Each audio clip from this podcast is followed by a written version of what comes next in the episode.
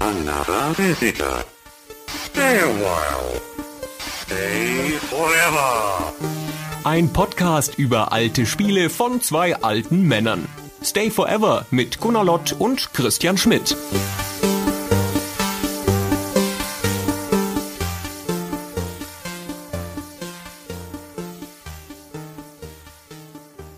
Die Zwölf zum Gruße, lieber Christian. Die zwölf zum Gruße, lieber Gunnar. Antwortet man da so drauf oder sagt man da irgendwas anderes? Es gibt komplexe Regeln für das Begrüßen in der Welt Aventurien. Also die Zwölf zum Gruße kann man immer sagen, weil die Aventurier sind bekanntlich zwölf göttergläubig. Aber man kann auch ganz höflich sein und erahnen, welchen Gott der andere hat und dann den spezifischen Gott grüßen. Ah, also der Namenlose sei mit dir, Gunnar. Genau. Borundus zum Gruße. Heißt der Borundus? Gibt es überhaupt irgendwie? Nein. Prios Doch, vielleicht. Rhodos. Boros, Boris, Boris zum Gruße. Boron zum Irgendwie Gruße. so das ähnlich ist mit Sicherheit deine Gottheit. Boron zum Gruße. Boron, sag ich Der. Todesgott ist ja nicht auch der Gott des Schlafens, also äh, nehme ich jetzt mal an. Deswegen ist das deine Gottheit. Das ist ja total unhöflich, jemanden mit Boron zu grüßen, weil der hat gar nicht so viele Fans. Man müsste ihn vielleicht eher mit Fex grüßen. Der hat viele Fans, weil das der auch der Gott des Handels ist und so. Äh, Ich glaube, dass Boron durchaus viele Fans hat, weil der ja als Gott des Todes auch mit darüber bestimmt, wann jemand lebt und stirbt. Also mit dem sollte man sich nicht verscherzen. Aber ich glaube, er wird nicht so explizit angebetet. Also, worüber wir heute reden wollen, ist DSA, das schwarze Auge, und zwar die ersten drei Computerspiele, die zu dem Thema erschienen sind. Das schwarze Auge Schicksalsklinge 1992, das schwarze Auge Sternenschweif 1994 und das schwarze Auge Schatten über Riva 1996. Die Oh, was du willst jetzt schon was sagen und ich bin ja nicht mal mit meinem Eingangsstatement fertig. Da, das möchte ich ja, das möchte ich ja Mach hören. mal, mach mal zu Ende dein Eingangsstatement. Ich wollte es nur, wie das so zwischen Leuten, die sich so vertraut sind, so gut kennen wie wir, ich wollte deinen Satz zu Ende führen. Ah, darfst du nicht. Ist verboten. Mach ich trotzdem, die gemeinsam auch bezeichnet werden als die Nordrand, Lord, die Nordrand-Trilogie. Die Nordrand-Trilogie. Die Nordrand-Trilogie. Genau. Ne, Triologie am besten. Die Nordrand-Triologie. Ge- genau. Und die spielen alle, deswegen heißen sie so, in der Welt von Das Schwarze Auge, auch abgekürzt DSA genannt. DSA ist so ein bisschen die deutsche Kopie von D&D. Also es gibt ja von vielen Sachen deutsche Kopien, ja. Die Amerikaner erfinden irgendwas. So, keine Ahnung, Johnny Cash, die deutsche Kopie ist Gunter Gabriel. Facebook, die deutsche Kopie ist StudiVZ und dann gibt's halt auch für D&D, nämlich so ein Rollenspiel, Pen and Paper, es kam in den 70ern auf. Da gab's dann 1984 eine deutsche Variante zu, weil, historische Anekdote, der Verlag, der das in Deutschland rausgebracht hat, nicht die Lizenzgebühren für D&D zahlen wollte. Das ist genau wie heute alles. Da haben sie ihr eigenes Ding gemacht, das dann in Deutschland tatsächlich auch wesentlich erfolgreicher war als D&D. Also in meiner Generation, oder sagen wir mal vielleicht kleiner gebacken in meiner Clique zumindest, ich wüsste noch nie mal, wie man an D&D rankommen hätte sollen, weil wenn du ein D&D spielen wolltest, musstest du irgendwo ins Spezialfachgeschäft, in den Rollenspielfachhandel oder in irgendeinen Nerdkeller. Und die DSA-Sachen konntest du einfach im Spielwarenhandel kaufen. Bei uns in der Stadt, möchte ich mal sagen, da hatte das Pressezentrum Salzmann, ein ortsansässiger Buchladen in Holzminden, hatte irgendwann das D&D-Basisset und nicht das DSA-Set. und deswegen hat mein Freund Marco, der uns alle ans Rollenspielen gebracht hat, zufällig das ein andere gekauft und deswegen haben wir von DSA erst später erfahren. Hinterher haben wir das dann natürlich wie, wie alles rationalisiert. Ne? So, na ja, das ist ja auch das amerikanische System, das ist nicht so provinziell. Ja, das ist ja auch viel cooler und so. Das Original und so historische Bedeutung, bla bla blub, große weite Welt. Ja, genau so. Das, ne, das ist halt was Richtiges, so ein bisschen edgy und so, weißt du, nicht so dieses brave Deutsche. Und das DSA fanden wir dafür dann immer in klassisch jugendlicher Abgrenzung, so wie das ja heute zwischen Spielern von League of Legends und Dota ist oder so, fanden wir DSA total lächerlich. Es ist so lächerlich. Das ist also auch gar nicht witzig und so. Das hat gar nicht dieses Coole gehabt. Das war so, da die Zaubersprüche haben wir uns stundenlang haben wir uns Zaubersprüche aufgesagt aus DSA. Flim, flam, flunkel, bring Licht ins Dunkel. ja. Salanda Mutanda, sei ein anderer. Ja, und sowas gab's da halt nicht. Ja, die Zaubersprüche bei D&D hatten halt, ich weiß gar nicht. Ich glaube, die hatten einfach nur so Namen. So Feuerball. Feuerball. Wie einfallslos, wie altbacken und abgedroschen. Ja, aber ist doch viel cooler, als wenn du halt einen Zauberspruch aufsagen musst, der Flimflam Funkel, bring Licht ins Dunkel heißt. Ja, aber Das was kannst du nicht bringen. Hallo das in jede Rollenspielrunde bringt. Wenn du da aufspringst und in einem getragenen Duktus als Zauberer dann intonierst, Flim, Flam, Flunkel. Ja, das, Das ist, Das ist nicht zu retten, Christian. Das könnte nicht mal Morgan Freeman cool sagen. Da wäre ich mir nicht so sicher. Also ich sag mal, D&D war das Pong der Rollenspiele und DSA war halt einfach so eine Kopie. Und dann gab es auch diese total lustige Anekdote, dass es da diese Maske gab, über die man sich dann noch Jahre später lustig gemacht hat. Die hatten ähm, das Basisset, klar. Das war auch ganz cool. Also so ist ja nicht, das konnte man schon auch spielen. Und dann gab es für den Spielleiter noch eine extra Box, die hieß die Werkzeuge des Meisters. Ganz schön geiler Name übrigens, ja. Die Werkzeuge mhm. des Meisters.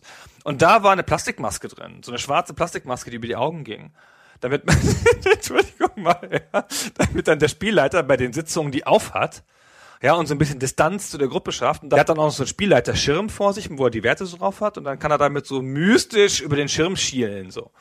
Aha, ich sehe, mm, mm, Talentprobe, klick, klick, klick. Ah, das hat nicht geklappt, du bist tot. Aber es ist ja auch in Ordnung so. Der ist ja dann auch nicht mehr der Mensch, der ist ja nicht mehr der Gunnar Lott, der nette, aber etwas trottelige Nachbar von nebenan, sondern er ist ja dann der Meister. Er ist ja dann der Mensch, der Schicksal spielte, nicht der Mensch. Er ist ja der Gott dieser Welt, die er da erschaffen hat. Unter seinen Fingern gehen ganze Reiche. Er entscheidet über Leben und Tod von Helden. Natürlich ist das angemessen, dass er eine schwarze Maske aufhat. Was denn sonst? Ja, das ist ja sehr angemessen. Flim, Flam, Funkel. Sage ich nur. ja, es ist vielleicht doch etwas naiv in mancherlei Hinsicht. Ja. Also wir fanden das schon damals wahnsinnig deutsch. So. Und wir waren erst 14 und vom Dorf. Also ich sag mal, wie uncool muss das gewesen sein, wenn 14-jährige Dorfjugendliche das schon uncool finden. Ihr wart so abgeklärt. Weil wir nämlich schon so edgy waren. So, weißt du, so, Richtig, wir hatten noch diesen ja. total tighten Slang. ja. Ihr wart so reif, ihr wart eurer Zeit so voraus. Und wir hatten ja einen D&D-Club. Der hieß Niedermittelbierwands Eisdrache und war im offiziellen D&D Clubverzeichnis eingetragen. Ihr habt ganz schön was geschafft in jungen Jahren schon, ja? ja. Andere brauchen ein ganzes Leben, um so weit zu kommen. Eine Clubzeitung, der Eisdrache. Hm? Mhm. Ja, so cool waren wir und da hatte halt DSA keinen Platz. So, deswegen habe ich DSA auch nie so richtig bis auf ein paar kurze Ausprobierrunden gespielt und das hat dazu geführt, dass ich DSA so uncool fand, dass ich als die Computerspiele rauskam, die auch nicht gespielt habe, zumal das erst auf dem PC kam zuerst und ich nur ein Amiga hatte zu der Zeit oder nicht nur ein Amiga, sondern ein Amiga hatte ich, ja, während die anderen nur einen PC hatten. Und jedenfalls konnte ich dann das Spiel nicht spielen. Der Amiga ist ja quasi unter den Spielern das Apple der 80er. Hm, der Manta der Computer ist das. ich weiß nicht recht, ob man das so sagen kann. Jedenfalls habe ich diese Spiele nie gespielt. Der erste Teil kam durchaus für den Amiga. Ja, aber erst später. Ja, gut. Ja. Also nicht 92 und dann 93 bin ich umgestiegen auf den PC, aber da war es schon irgendwie uncool. Da war es schon irgendwie durch. Ja, da war die Chance verpasst. Ja, da pusht so schnell an einem vorbei, das Leben. Genau, also ich habe diese Spiele nicht gespielt und auch nicht nachgeholt aus Arroganz. Kenne mich natürlich trotzdem genereller Spieleexperte, der ich bin, ein bisschen damit aus. Aber wir reden heute in anders verteilten Rollen als sonst. Es gibt nicht das. Wo ich sonst der ahnungslose wohlwollende Geplänkel, wo der Christian halt äh, fehlerhafte historische Tatsachen aufzählt und ich sie richtig stelle, sondern ich äh, verstehe mich mehr in der Rolle des interessierten Interviewers, um dem Christian möglichst viel von seinem absurd angelesenen und angespielten Nordland-Trilogie-Wissen zu entlocken. In Kreativprozessen habe ich neulich gehört, braucht man immer einen, der die Rolle des Challengers spielt. Ja, der also die anderen herausfordert und sagt, warum habt ihr das so gemacht oder äh, warum das scheiße ist und das wirst du jetzt sein, der zehnte Mann, ja, der leere Stuhl. Aber es ist eine interessante Konstellation. Du also sprichst über die Spiele als der Außenstehende, der historisch Interessierte, der Neugierige und ich spreche als derjenige, der es erlebt hat. Es ist ein Erlebnisbericht aus meiner Zeit in Aventurien. Ich war dabei. Aber auch erst später, als das 92 rauskam, ging es an mir vorbei, obwohl wir damals eine DSA-Runde hatten tatsächlich. Aber ich habe das dann die ersten beiden Teile tatsächlich erst wie ganz, ganz viele Leute nachgeholt, als die auf der Gold Games, der Compilation der 90er Jahre rauskamen. Da waren die ersten beiden dabei und da habe ich das dann mit Begeisterung gespielt. Die Gold Games kamen 96 raus und im gleichen Jahr, äh, später in dem Jahr, erschien dann auch Schatten über Riva, also der dritte Teil von der Nordland-Trilogie. Und den habe ich mir dann tatsächlich auch selber gekauft für eigenes Geld. Für eigene 49 Mark 90. Man kann sich heutzutage in Zeiten des Steam Sales nicht mehr vorstellen, was für ein Schlag die Gold Games Edition getan hat. Mhm. Davon gab es neun Auflagen ja, von 1996 bis 2006 und hinterher noch ganz viele Kopien, keine Ahnung, Silver Games, was weiß ich. Die war von Topware, eine Compilation. Ne? Die haben sich halt von allen möglichen Publishern Spiele gekauft. Und ein paar eigene mit draufgetan aus ihrem Portfolio und haben die halt zusammen vermarktet und als Box verkauft mit ganz vielen CDs drin für einen fairen Preis. Ich weiß gar nicht mehr, auch so 60 Euro, 50 Euro auch, ne? Mhm. Ich glaube so um den Dreh genau 50 genau, Euro. Genau, also, also Mark 50 Mark halt, ja. genau. Ja, ach Ja. Quatsch, muss ja 50 Mark gewesen sein. Die haben ja alles für 50 Mark gemacht, die Kollegen von Topware damals. Mhm. Und da hatte man mehrere Spiele auf einmal, ja, zum Preis von einem. Ja, lauter so DOS-Klassiker, also aus den frühen 90ern überwiegend. Und das Entscheidende war halt dieser Medienwechsel, der ja damals dann Mitte der 90er stattgefunden hat, von der Diskette hin zur CD. Compilation gab es ja vorher auch schon. Aber äh, der limitierende Faktor war da die Diskette und noch nicht mal so sehr von den Kosten, obwohl ich auch glaube, dass die Produktionskosten von der Diskette damals, also auch rein schon durch die Materialkosten höher waren als von der CD, aber überwiegend durchs Gewicht, weil so eine Packung, wo du dann mehr als, sagen wir mal, zwölf Disketten reingepackt hast, die war erstens schwer und zweitens hat sie auch an Volumen her das ganz schön unhandlich gemacht. Du konntest also nicht so ohne weiteres eine Compilation anbieten, in der wie auf der Gold Games 15 Spiele drauf gewesen wären. Die Gold Games hatte 43 Spiele, die erste. 43 sogar. Okay. 43 Ah, Spiele, ja. ja. Also teilweise sechs Jahre alt, ne? Die kamen ja 96 raus und da waren Spiele auch noch von 1990 drauf und so. Und auch Unsinn, ja. Also Viel Unsinn, Nicht so ja. tolle Spiele, sowas wie Leisure Suit Larry 6, ja, was ja keinen Menschen interessiert hat. Aha. Aber auch so großartige Titel wie Der Planer oder erstaunlicherweise zwei Teile von Das Schwarze Auge, nämlich die Schicksalsklinge und Sternenschweif. So das großartige Wales Voyage. Ja, da waren viele Spiele drin, die ich durch diese Sammlung erst kennengelernt habe, die damals schon so ein bisschen, naja, Klassikerstatus ist vielleicht falsch, aber naja, für die schwarze Augespiele galt schon. Aber sowas wie Robinsons Requiem zum Beispiel, ist ja auch so ein Außenseiterspiel, ist aber eins, das mich fasziniert hat, war da mit drauf. Na, und die Isha-Spiele, die ja auch so eine klassische Rollenspielreihe waren, waren da mit drauf. Die Human-Spiele, sowas, was man sich halt nie selber gekauft hätte. Aber da hat man es bekommen und eines meiner, das, das Spiel von der ersten Gold Games, das ich mit am meisten gespielt habe, für das ich so eine richtige Schwäche habe, obwohl es eigentlich ein ziemlicher Quatsch ist, hieß The Machines und war so ein Top-Down-Shooter-Geschicklichkeitsspiel. Irgendwie ein ganz cooles Spiel. Das ist tatsächlich so ein bisschen wie beim Steam Sale. So, da kauft man halt irgendeinen Scheiß, den man halt nicht kaufen würde, so, weil man kauft sonst nur, keine Ahnung, Rollenspiel und Ego-Shooter. Und dann kauft man sich halt mal so ein Top-Town-Ballerspiel, weil es halt auch nett ist und weil es nicht so viel kostet. Das muss ich noch kurz erzählen, weil das auch auf der Gold Games drauf war, ein Spiel namens Virtual Corporation. Das war ein, so ein Geschäftsspiel, Managementspiel, wo du so ein eigenes Unternehmen baust, wie der Name schon sagt. Und das hatte als besonderen Gimmick, dass man das mit Spracheingabe steuern konnte. Und wir hatten damals ein Mikrofon, das man auch tatsächlich anstecken konnte an den Computer.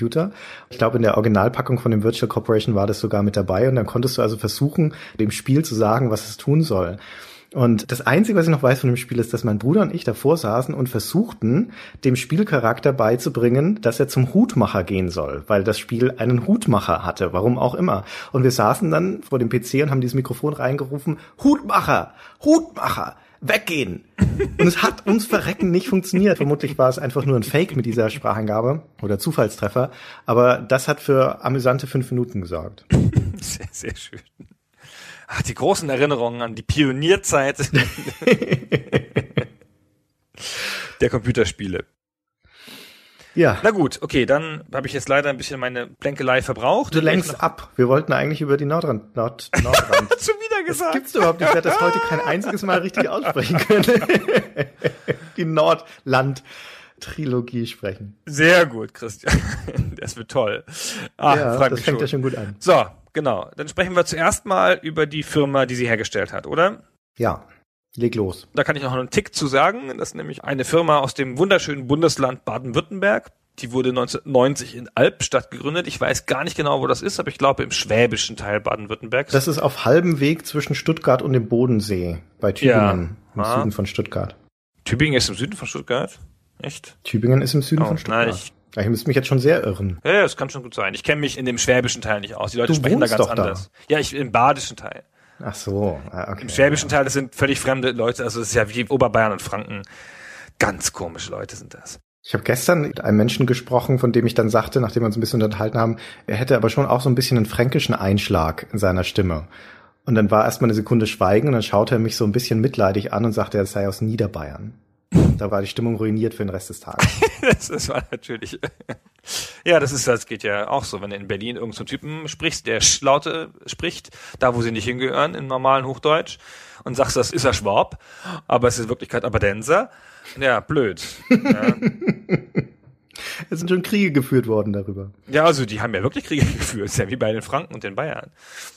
Zumal bei den Franken und den Bayern ist es ja sogar noch die Grenze, ne, mit katholisch und evangelisch, oder? Äh, ja, ja, theoretisch ja. Also ich wüsste jetzt nicht, dass da Kriege geführt worden wären, aber möglicherweise sind sie das. Na, also keine richtigen Kriege wahrscheinlich. Na, ist ja wurscht. Bayern ist ja eh so ein Mischvolk. Vielleicht haben sie sich auch von Anfang an vertragen. Du weißt ja, wie Bayern entstanden ist, oder? Erzähl mir, wie Bayern entstanden ist. Das war Hannibal, zog über die Alpen mit seinem Heer auf dem Weg nach Rom. Weißt du, Hannibal, der aus Karthago Ja. und so. Der mit den Elefanten, genau. Genau, lange beschwerliche Reise und so und dann musste der ja sozusagen, als er dann auf der Nordseite der Alpen war, wieder zurück halt über die Alpen nach Italien rein. Und dann wurde es sehr beschwerlich und dann musste man so ein bisschen sehen, wie man darüber kommt. Das hat man nicht mehr hingekriegt. Und dann hat er sich vor sich hergestellt, hat gesagt, jetzt kommt der beschwerlichste Teil der Reise, es ist richtig hart jetzt, Fuß- und Geschlechtskranke links raus. Und dann haben die Bayern gegründet da. Die, die ausgetreten sind da, verstehst du? Nein. Kommt da noch was? Nein, das ist verstanden, bist du doof. Also, ja, es ist gut. Ist ja voll Wahnsinn. lustig. Ist voll lustig, das stimmt, richtig. Die Leute Ja. vom Nordrand lasse ich mir überhaupt nichts sagen. Erzähl mal weiter was über Baden-Württemberg und Albstadt. Ja, Albstadt, genau. Da haben drei Leute, nämlich Guido Henkel, der übrigens lustigerweise in den Credits von Die Schicksalsklinge Guy Henkel genannt wird. Hans-Jürgen Brendle und Jochen Hammer haben die Firma Attic Entertainment gegründet. Attic für den Dachboden. Ja, die deutsche Garage ist der Dachboden. Ja, genau. In Deutschland hat man keine Garage, hat, man hat ja wirklich nicht diese Art von Garage, wie die Amis sie haben, so. Sondern da hat man halt Firmen auf dem Dachboden gegründet oder im Keller bei den Eltern oder so. Hm. Und Henkel und Brendle waren lange befreundet schon, die kannten sich schon seit der Schule. Der Henkel hatte schon mal ein Spiel gemacht sogar, vorher bei Ariola Soft und mit Brendle schon mal das Studio Dragonware gegründet und Text-Adventures produziert. Und Hammer kam dann dazu. Hammer eher so ein bisschen der Geschäftsmann, die anderen beiden so ein bisschen die Kreativen, ja, also auch so, so Henkel gerade ist ja ein Multitalent mit Musik und Game Design und Schreiben und der Brendle war halt der Programmierer. Man braucht ja immer noch einen Programmierer in jedem Freundeskreis, weißt du so kannst die besten Ideen haben, wenn nicht einer Programmierer ist. Das ist wie, ja komm, einer muss doch den Bass spielen. Der Henkel ist schon auch ein Programmierer, ne? Ja, ist er auch, genau. Damals waren es ja alles Programmierer. Ja. Das stimmt schon. Also der Henkel war schon so ein Multitalent, der Brendel war aber hauptsächlich Programmierer. Hm. Und der Hammer kam halt dazu und war der Producer dann später der Spiele, also ein bisschen der Projektleiter, der Organisator und so. Ja, vor allem hat er halt auch ein bisschen Geld mit reingebracht, dass sie sich dann wirklich selbstständig machen konnten als dieses neue Studio Attic. Genau, wo hatte der eigentlich das Geld her? Von Haus aus. Gute Frage, müsstest du ihn mal fragen. Du bist doch dicke mit ihm. Ja, muss ich mal fragen, den Jochen. Der Jochen, der wohnt ja noch in Süddeutschland und man sieht sich zuweilen, weil der als Games Consultant dieser Tage unterwegs, also nicht fest an der Studio gebunden, sondern berät Spielestudios und ich glaube auch hat irgendeine öffentliche Rolle, unterrichtet bestimmt an irgendeiner Game Design Schule oder so. Und das ist jemand übrigens, der es wirklich so in die Jetztzeit geschafft hat. Das ist ja nicht bei allen alten Recken so. Ja, der hat sich sehr stark weiterentwickelt und spricht auch heute mit gleicher Kompetenz über Monetarisierung von Free-to-Play-Spielen, wie er früher über, keine Ahnung, das Producing in kleinen Studios gesprochen hat. Hm. Bei mir ist er zum letzten Mal in Erinnerung als der Producer, Executive Producer, glaube ich, von Gothic 4, von dem Arcania, wo er für Spellbound gearbeitet hat. Ich kann mich nicht erinnern, dass ich ihn jemals persönlich getroffen hätte in der Zeit, aber er ist zumindest in dieser Rolle auch mal aufgetreten. Und das ist ja nun leider nicht die beste Referenz. Nee, das schwieriges Spiel, aber das ist ja auch unter schwierigen Umständen bei einem schwierigen Publisher erschienen. Mhm, das ist in der Tat wahr. Naja, aber das ist so ein bisschen der, leider der rote Faden auch von Attic. Die haben zumindest, wenn man die Geschichten von den Beteiligten damals so nachliest, nicht das beste Händchen gehabt mit ihren Geschäftspartnern, ihren Publishern. Ariolasoft zum Beispiel war wohl nicht so doll. Allein deswegen hat sich ja Attic gegründet, weil damit nicht so großes Geld zu machen war. Dann haben sie mit mindestens zwei weiteren Publishern Probleme gehabt mit Linnell und mit Starbite. Für Starbite hat Attic Lords of Doom und Spirit of Adventure gemacht. Und für Spirit of Adventure sind sie nie bezahlt worden, so dass sie dann entschieden haben, okay, wir bringen das Drachen von Lars, was so eine Mischung aus Text-Adventure und Rollenspiel war. Ein echt interessantes Spiel, das ich gerne auf dem C64 damals gespielt habe, bringen wir jetzt selber raus. Ja, das haben sie selbst gepublished.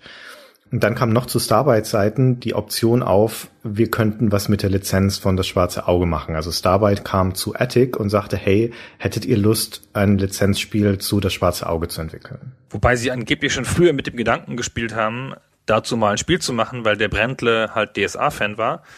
Sie das aber nie gemacht haben, weil so eine Lizenz ist ja teuer und sie waren ein kleines Studio. Ja, Das ist echt ein bisschen ein Zufallstreffer, muss man sagen, weil wie du schon sagtest, die wollten das gerne machen und dann kam zufällig diese Gelegenheit und dann waren die Feuer und Flamme. Attic sagte, ja, komm, wir gehen schon mal in Vorleistung, wir fangen schon mal an, wie sowas aussehen könnte. Wir zeigen euch mal, wie wir uns das vorstellen, haben also angefangen, was zu produzieren. Und dann sind sie aber nicht handelseinig geworden mit Starbyte, also über die Finanzierung nehme ich mal an, und haben dann schweren Herzens gesagt, okay, dann halt doch nicht, ja, und haben das Projekt wieder aufgegeben. Und dann aber winkt des Schicksals. Die Rechte lagen ja bei Fanpro, haben wir das eben gesagt. Nein. Und die haben dann gesagt, Starbyte braucht man vielleicht auch gar nicht in dieser Konstellation. Es geht bestimmt auch ohne. Dann soll doch einfach Ethic die Lizenz selber erwerben. Also da gab es zwei Beteiligte. Das eine war Schmidt-Spiele, also die auch die Bücher rausgebracht haben. Der Verlag. Ja. Der Verlag, genau. Und Fanpro ist im Wesentlichen ein Autorenteam, oder? Im hm. Auftrag von Schmidt-Spiele. Die Kreativschmiede, ja. Genau, die aber auch da Rechte dran hatten oder zumindest Teilrechte dran hatten. Logischerweise Urheberrechte, weil sie ja die Sachen geschrieben haben. Hm. Und bei Fanpro arbeitete der Ulrich Kieso, der sozusagen ja der geistige Vater von DSA ist, also der das alles geschrieben hat. So, und dann haben halt diese Fanpro-Leute, also in angeblichen Gestalt von Werner Fuchs, einem der Autoren, halt Ethik gebeten, da selber tätig zu werden. Und dann hat Ethik gesagt, ja komm, das probieren wir mal. Was ein ganz schöner Kraftakt ist für ein Studio, das jetzt gerade ein Jahr lang ein Spiel entwickelt hat, für das sie nicht bezahlt wurden. Ja, wir erinnern uns, The Spirit of Adventure. Und dann auch noch die Lizenz kaufen sollen und das Spiel eigen entwickeln, weil sie müssen die Lizenzgebühren zahlen und müssen die ganze Entwicklung des Spiels finanzieren. Also für Attic war das alles auf eine Karte gesetzt. Der Hammer hat angeblich eine Hypothek auf das Elternhaus aufgenommen, um das bezahlen zu können. Und die drei Leute plus das Team, das sie noch drumherum hatten bei Attic, also Zulieferer, Grafiker und so weiter, haben im Großen und Ganzen ohne Gehalt gearbeitet oder zumindest die, die Gründer, drei. Ja, also genau. die Gründer haben sich selbst kein Gehalt ausgezahlt und in dieser Zeit überwiegend den Geschichten nach von Käsetoast gelebt. Deswegen gibt's in den drei Spielen auch Referenzen auf Käsetoast. Also falls sich jemand wundert, warum da im Spiel Est mehr Käsetoast auftaucht. Das kommt also aus dieser Zeit und dieser Konstellation. Es war also im Prinzip eine riesige Wette auf den Erfolg dieser Lizenzgeschichte. Ich habe im Studium auch wesentliche Jahre von Käsetoast gelebt. Ja, das es geht schon. Schlimmeres als Käsetoast. Ja, ja. Salat zum Beispiel. genau.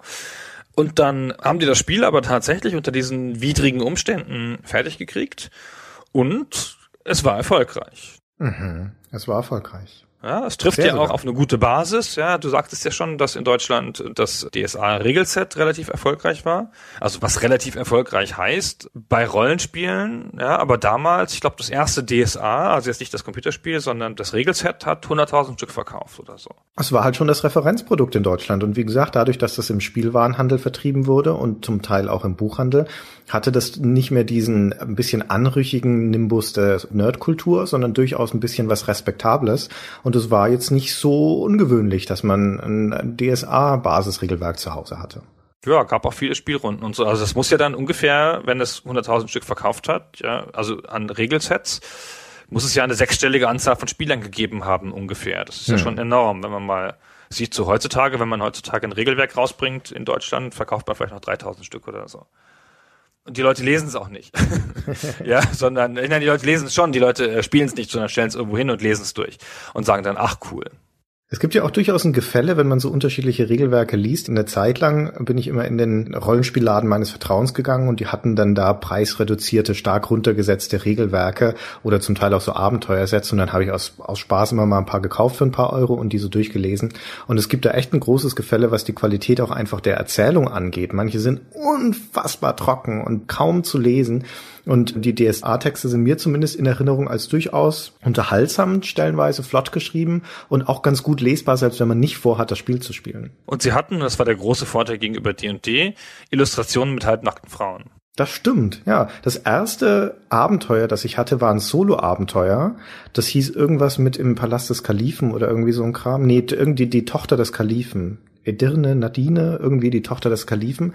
Und Solo-Abenteuer in Schwarzes Auge sind wie diese Fighting Fantasy Bücher, wo du einfach weiterblätterst, dann zur nächsten Textstelle und da weiterliest.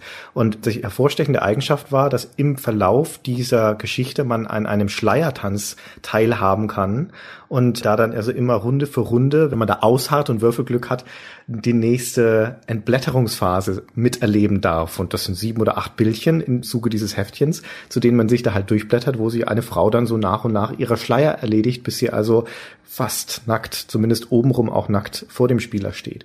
Und es hatte was, äh, hm, wie soll ich das sagen, durchaus erotisches auf eine sehr proletige Art und Weise. Naja, ich meine, es waren die 80er und wir waren unter 16, es gab kein Internet, ja, und wir fanden den Katalog für Saunazubehör erotisch.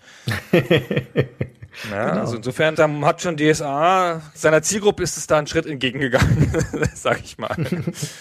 Aber ja. ich lehne mich jetzt mal aus dem Fenster und sage, dass Rollenspieler ja an sich und insbesondere Rollenspielmeister ein bestimmter Typ Mensch sind. Und zwar theoretisch sollten sie der Rollendefinition nach ja eigentlich eher sehr kreative Menschen sein, sind sie häufig auch, aber meistens landen in der Rolle des Spielleiters, des Spielmeisters eher pedantisch äh, Menschen, denen es sehr stark darum geht, dass die Regeln auch verdammt nochmal eingehalten werden von diesem Spiel. Es gibt also eine große Ernsthaftigkeit in vielen Rollenspielen, was die Auseinandersetzung mit dem Regelwerk angeht. Und in dieser Tradition würde ich auch die Schwarzen Auge Nordland Trilogie verorten. Die gehen nämlich an das Regelwerk an sich mit sehr großem Ernst dran und zwar mit dem absoluten und unbedingten Willen, das Originalgetreue von den Pen and Paper Vorbildern zu übersetzen in ein Spiel.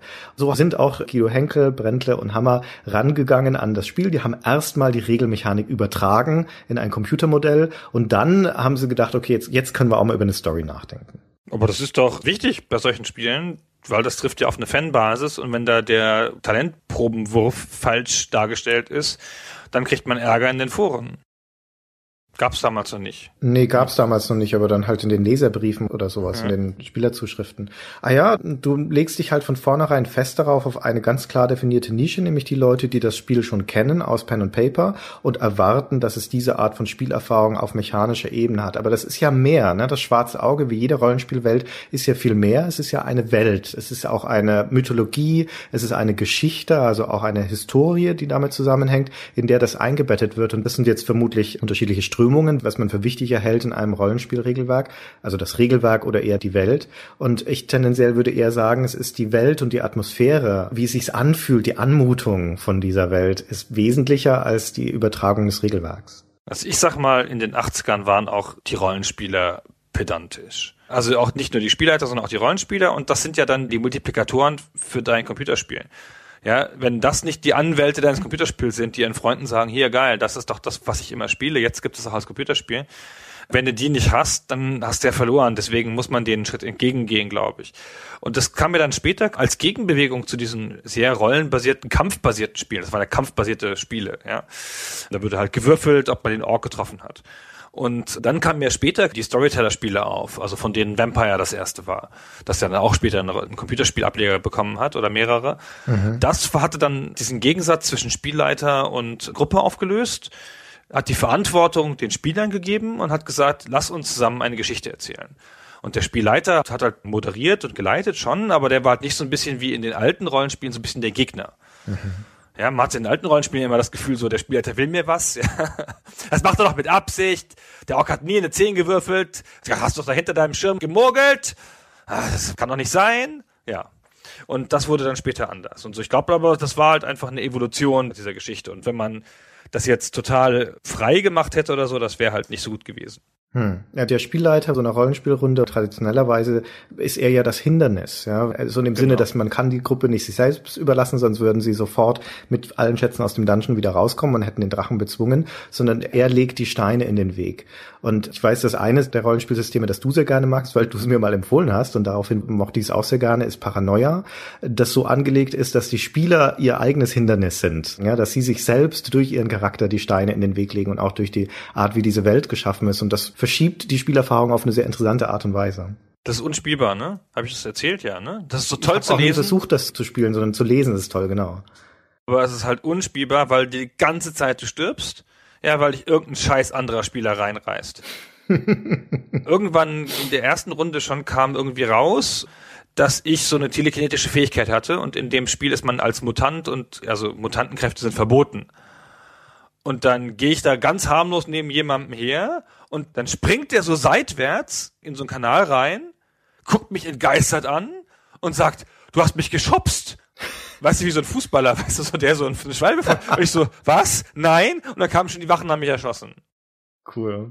Ja, das war so gemein. Schöne Geschichte, ja. Das geht halt darum, dass sich da Geschichten ergeben. Da geht es nicht mehr um den Erfolg, ja, wurscht. Wenn es ein schöner Tod ist, ist es schon ein Erfolg.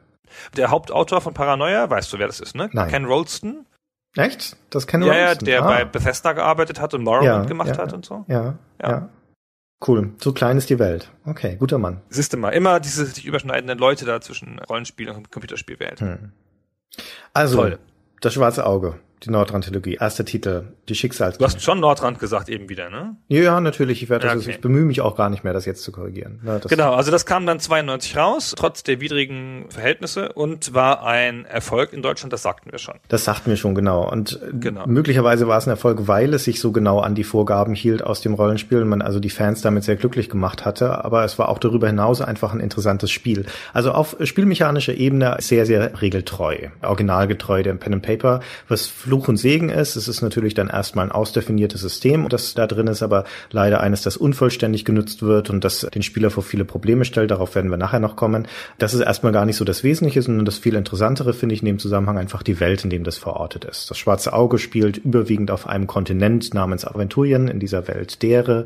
Und die Nordland-Trilogie spielt im Nordwesten davon. Also das. Aventurien ist so ein langgezogenes Dreieck, unten ist die Wüste Chrom, in der Mitte sind die Mittellande, da spielt dann auch später die Drakensang-Spiele, da in dem Kosch, in dem Koschgebirge. Im Norden wird es dann sumpfiger und eisiger und an dieser Nordwestecke, da gibt es viele Berge, Bergketten und da ist ein Hochland, ein Hochplateau und das heißt das Orkland.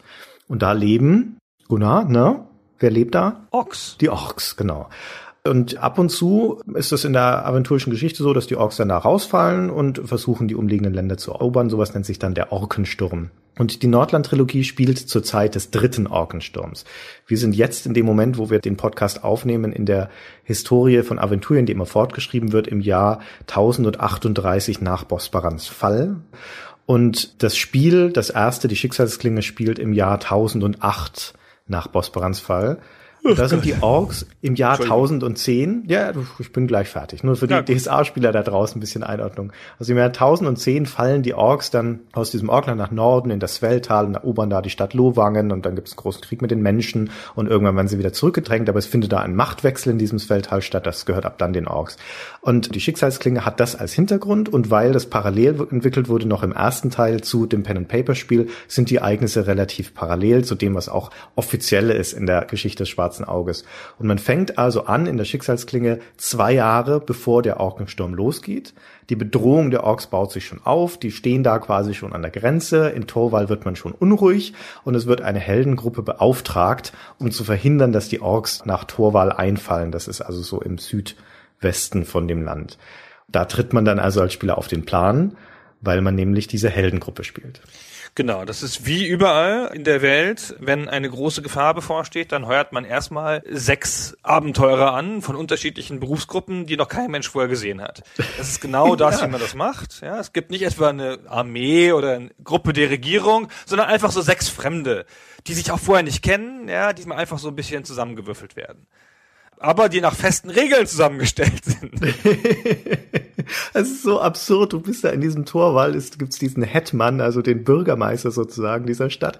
Und äh, der sagt sinngemäß, hört mal Leute, in zwei Jahren kommen die Orks und werden uns überfallen. Äh, wir haben nur eine einzige Wahl, das zu verhindern. Wir müssen sechs Leute anheuern. Die sollen sich auf die Suche machen nach dem legendären Schwert unseres Vorfahren Hügelig. Der ist irgendwo verschollen, keiner weiß, wo das Schwert ist. Die sollen das Schwert finden, dann zum Ork-Chef gehen, den zum Duell herausfordern und ihn besiegen und dann werden die Orks bei uns nicht einfallen. Logisch, wer ist dabei? Ne? Und äh, so passiert's dann. Genau, so passiert's dann. Und die Gruppe ist natürlich wie immer zusammengestellt. Übrigens, ich spiele gerade, während wir dies hier aufnehmen, Pillars of Eternity, was alle natürlich schon lange durchhaben. Und die Gruppe in Pillars of Eternity ist genauso zusammengestellt wie die Gruppe in die Schicksalsklinge, nämlich zwei Kämpfer, ein Heiler, ein Magier, ein Dieb, das Typische halt.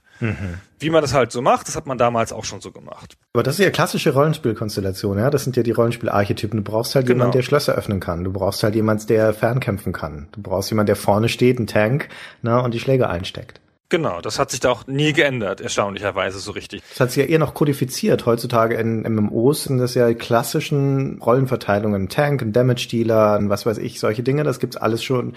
Damals nur hieß es halt noch nicht so. Nee, hatte damals nicht die coolen Namen, das stimmt. Ja. Ach, übrigens, die Namen, du hast das jetzt so nonchalant vorgelesen, also mit der Stadt Lohwangen und Torwal und der Vorfahr Hügelig, Entschuldigung, Hügelig, Wo der wohl herkommt. Und ich finde das jetzt irgendwie charmant, ja, finde ich halt nett, dass das halt deutsche oder deutsch klingende Wörter sind. Ich jetzt finde es charmant, aber wenn der Zauberspruch Flimflam Flunkel heißt, Funkel, ja. dann ist es albern oder was? Ja, genau. Funkel. Ja, Aber damals fand ich das, glaube ich, auch albern. Ich finde es jetzt, weil mich das so oft so ärgert, dass Sachen nicht mehr übersetzt werden heutzutage und gerade in der Fantasy, wo ja die Übersetzung total frei sein könnte, dass du da englische Wörter hast. Game of Thrones ist ganz unerträglich übersetzt an vielen Stellen zum Beispiel. Also das Buch schon. King's Landing hat halt irgendeinen deutschen Namen, die Stadt. Keine Ahnung, weiß nicht mehr. Königsmund oder Königsmund, glaube ich genau. Und aber im ersten Buch heißt River Run trotzdem noch River Run anstatt Flusslauf oder Weißfluss oder sonst irgendwas. Und ganz schlimm, das ältere Kindermädchen da im Norden bei den Starks heißt Old Nan im deutschen Buch.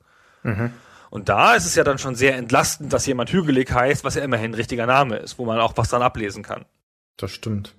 Naja, wurscht. Ich versuche weiterhin verzweifelt abzuschweifen, du merkst Ja, das schon. interessant. Was hat das mit dem Spiel zu tun? Ja, nix halt.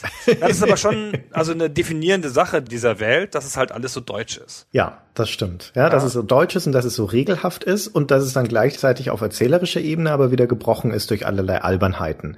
Aber da kommen wir auch gleich noch dazu. Jetzt das Regelhafte erstmal, das äußert sich natürlich auch darin, wie man dann seine Charaktere zusammenbaut und seine Party, weil wie das halt in einem guten Rollenspiel so ist. Du gehst erstmal in die Charaktergenerierung und in der Schicksalsklinge ist es auch noch ein separates Modul, also es ist losgelöst vom Hauptspiel.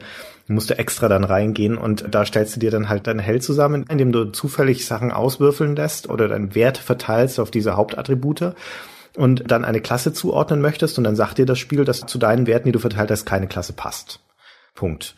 Ja, und dann musst du das Handbuch hernehmen und blättern und gucken, was für Mindestwerte du da dann drauf tun musst, damit du dir eine bestimmte Klasse erschaffen kannst. Das ist also eine Wissenschaft für sich und ohne Handbuch bist du an dieser Stelle schon aufgeschmissen.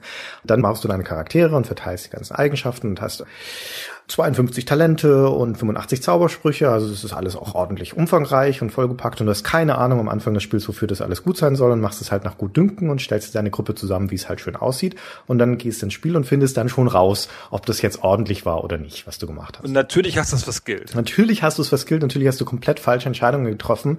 Es gibt ja keine Klassen- und Rassenkombinationen in dem schwarzen Auge, sondern es gibt halt diese Archetypen, also den Zwerg zum Beispiel. Du kannst ja nicht den Zwerg Krieger machen oder konntest es damals zumindest nicht, sondern der Zwerg ist halt automatisch ein Kämpfer, der aber gleichzeitig auch ganz gut ist im Schlösserklacken und ordentlichen Gefahrensinn hat und sowas. Das heißt, der ist also schon von Natur aus eher ein bisschen Hybrid von einem Kämpfer und einem Dieb. Und weil das so ist, brauchst du eigentlich auch keinen Diebcharakter, also keinen Streuner oder Gaukler, weil der Zwerg ist es genauso gut. Das weißt du aber halt vorher nicht. Ja, das weißt du nur, wenn du das Spiel ein, zweimal gespielt hast. Und so ähnlich ist es bei anderen Sachen auch noch. Die Elfencharaktere zum Beispiel, die sind magisch begabt und sind aber auch noch passable Kämpfer, vor allem passable Fernkämpfer. Das heißt, solche Archetypen wie eine Hexe oder ein Druide sind einfach schlechter. Ja, die sind einfach de facto ihrer Anlage nach schlechter. Brauchst du nicht. Auch das weiß er am Anfang nicht. Ähm, Wenn du eine falsche Wahl triffst oder eine uninformierte Wahl triffst, kannst du dir das Spiel deutlich schwerer machen. Es ist wie jedes dieser punktebasierten Systeme. Du hast große Möglichkeiten, das Spiel zu manipulieren durch das, was wir Minimaxerei nannten, also durch das Aussuchen und Hin- und Herlegen von Punkten und so. Ja, und das Schlimme aber hier ist ja, dass es halt ausgewürfelt wird. Das ist halt natürlich ganz schrecklich. Dann muss man halt das immer wieder auswürfeln und so, wenn einem die Werte nicht passen. Das ist ja erstmal eine reiche Schatzkammer, die da vor dir aufgemacht wird mit diesen ganzen Talenten und Zaubern, die alle irgendwie faszinierend klingen und die nur unzureichend erklärt sind, wenn du jetzt nicht das Hintergrundwissen vom schwarzen Auge mitbringst. Es wird ja von dir erwartet am Anfang des Spiels, dass du mit der Erstellung deiner Party relativ fundamentale Entscheidungen triffst, die den Rest des Spieles beeinflussen, weil so viel ändert sich nicht mehr im Verlaufe des Spiels, weil deine Helden sehr, sehr langsam aufsteigen und nicht mehr groß variieren. Und das kann also gut sein, dass du falsche Entscheidungen getroffen hast, mit denen du dann leben musst. Insbesondere, wenn du einen Zauberer oder zwei aufnimmst und dann bei denen eine Spezialisierung auf eine Zauberschule wählen musst. Also sowas wie Kampfzauber oder Heilungszauber, ja, das ist noch relativ naheliegend. Das sollte man auch wählen, weil wenn du sowas wie jetzt eine Beschwörungszauberschule nimmst oder die Verwandlungszauberschule, dann kriegst du zum großen Teil Zauber, die nutzlos sind. Es gibt auch wirklich Zauber in diesem Spiel, genau wie auch Talente, die in der gesamten Nordrand-Trilogie in allen drei Spielen in über 100 Stunden Spielzeit kein einziges Mal eingesetzt werden. Niemals. Ja, also ein Talent wie Reiten zum Beispiel ist einfach nutzlos, weil es keine Reittiere in dieser Spieleserie gibt. Und ein Zauberspruch wie Sturmgebrüll, ne, der schützt vor Orkanen. Es gibt aber keine Orkane in dem Spiel, also brauchst du auch den Zauber nicht. Und das weißt du halt alles vorher nicht. Da siehst du, wie gut der schützt. Ja, genau, richtig. Ja. Ohne Machst du einmal, brauchst du nie wieder. ja. Entschuldigung.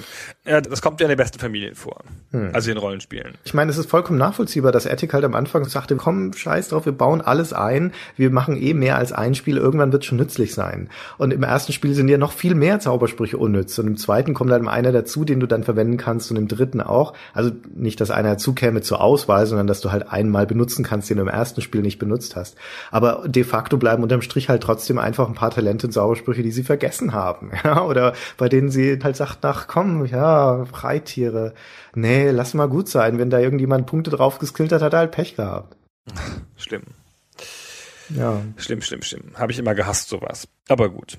Ja, das ist der Fluch der Komplexität. Ne? Erstmal viele Anlagen und große Möglichkeiten vorgegaukelt, die aber sich leider nicht niederschlagen im Spiel oder zumindest nicht alle, ja, nicht in diesem Umfang. Es ist ja auch so noch ausreichend komplex. Müssten halt, halt ein bisschen stärker warnen am Anfang, aber gut. Es ist ja auch eine gigantische Aufgabe, wenn du dir ein Regelwerk nimmst, das ja damals schon, auch seit vielen Jahren existierte, in vielen Abenteuern auch schon ausformuliert war und letztendlich auch der Fantasie der Menschen überlassen war, dieses Spielen und sollst dann in einem recht begrenzten Computerspiel, in einem begrenzten Entwicklungszeitraum das alles irgendwie sinnvoll einsetzen.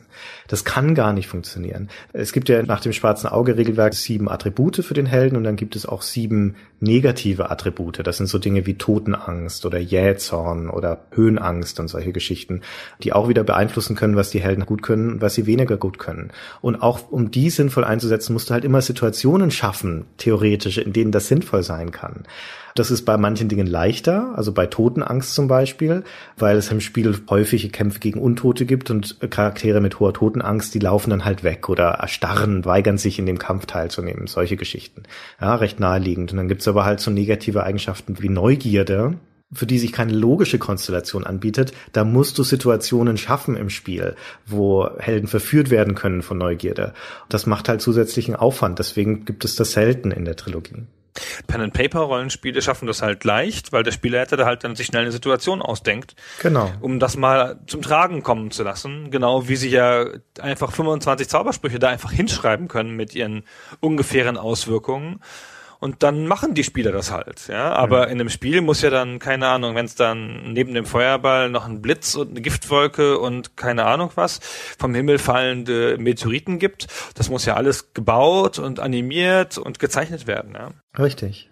Ja. Deswegen können die Computerspiele dem meistens nicht folgen und beschränken sich dann in der Regel irgendwo. Zumindest mal bei den Auswirkungen. Oder halt unterschiedliche Sprüche haben identische Auswirkungen, was ja auch gerne mal gemacht wird. Also identische Grafik sozusagen.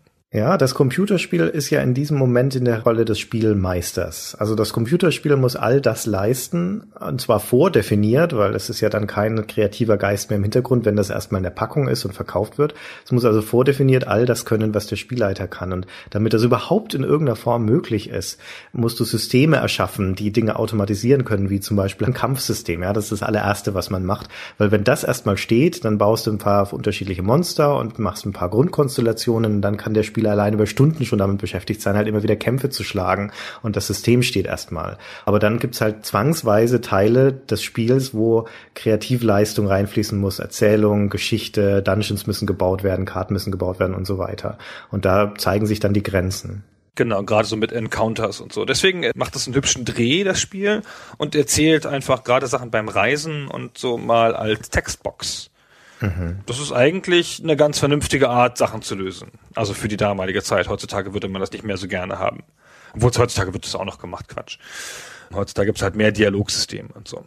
Richtig, ja. Aber lass uns doch mal zum Spiel überhaupt kommen. Also zur, wir reden jetzt wieder viel über das Regelwerk, zur Perspektive und wie man das überhaupt spielt. Das ist nämlich eins von diesen jetzt gerade wieder ein bisschen modern gewordenen, ich drehe mich in 90 Grad Schritten in 3D Spielen.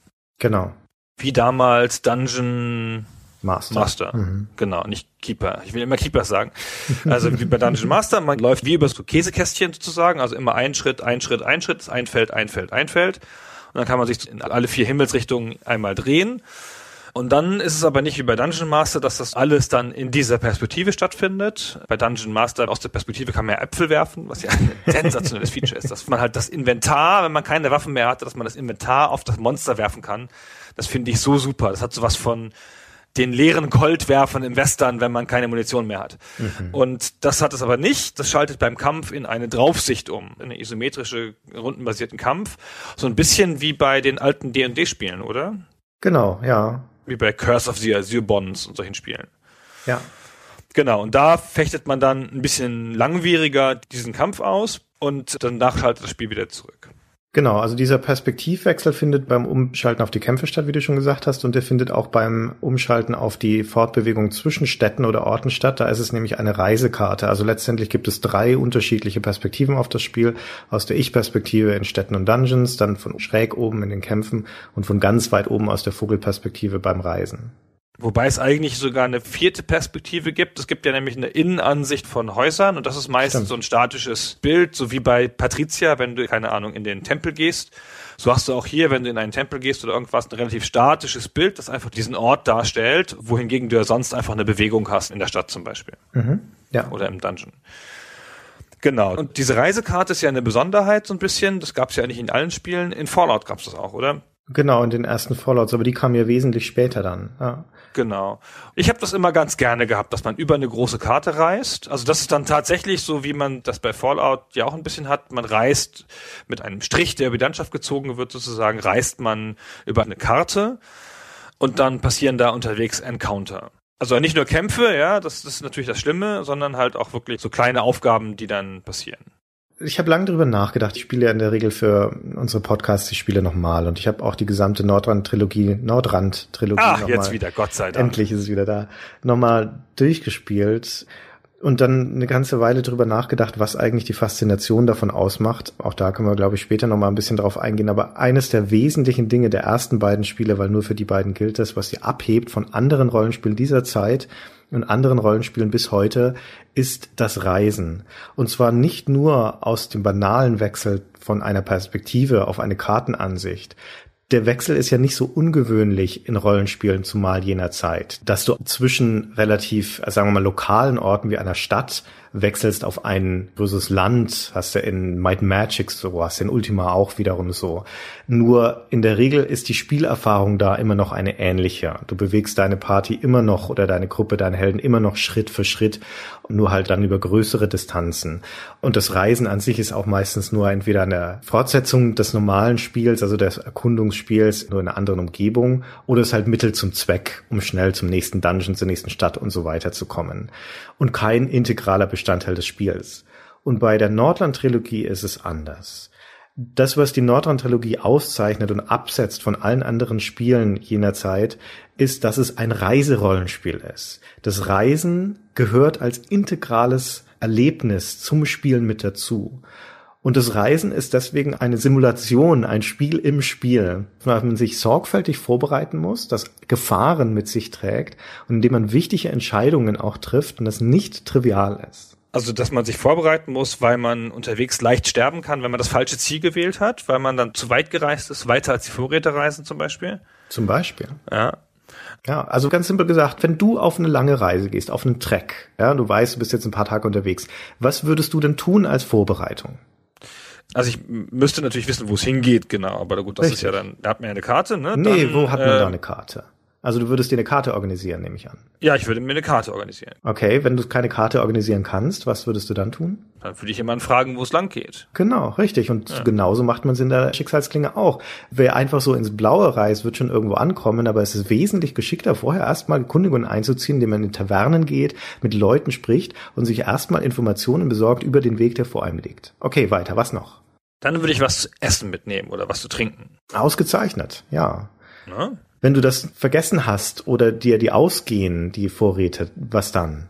Dann muss man, nehme ich an, entweder unterwegs was kaufen, Quelle finden oder jagen. Ja, genau. Und wohl dem, der sich vorher damit bekannt gemacht hat, ja, oder Ahnung davon hat, welche Bären giftig sind und welche nicht. Also im System eines Rollenspiels gesprochen, du solltest idealerweise jemanden in deiner Gruppe haben, der sich auch ein bisschen mit Wildnisleben auskennt. Ja, das ist ein Talent in diesem Regelsystem.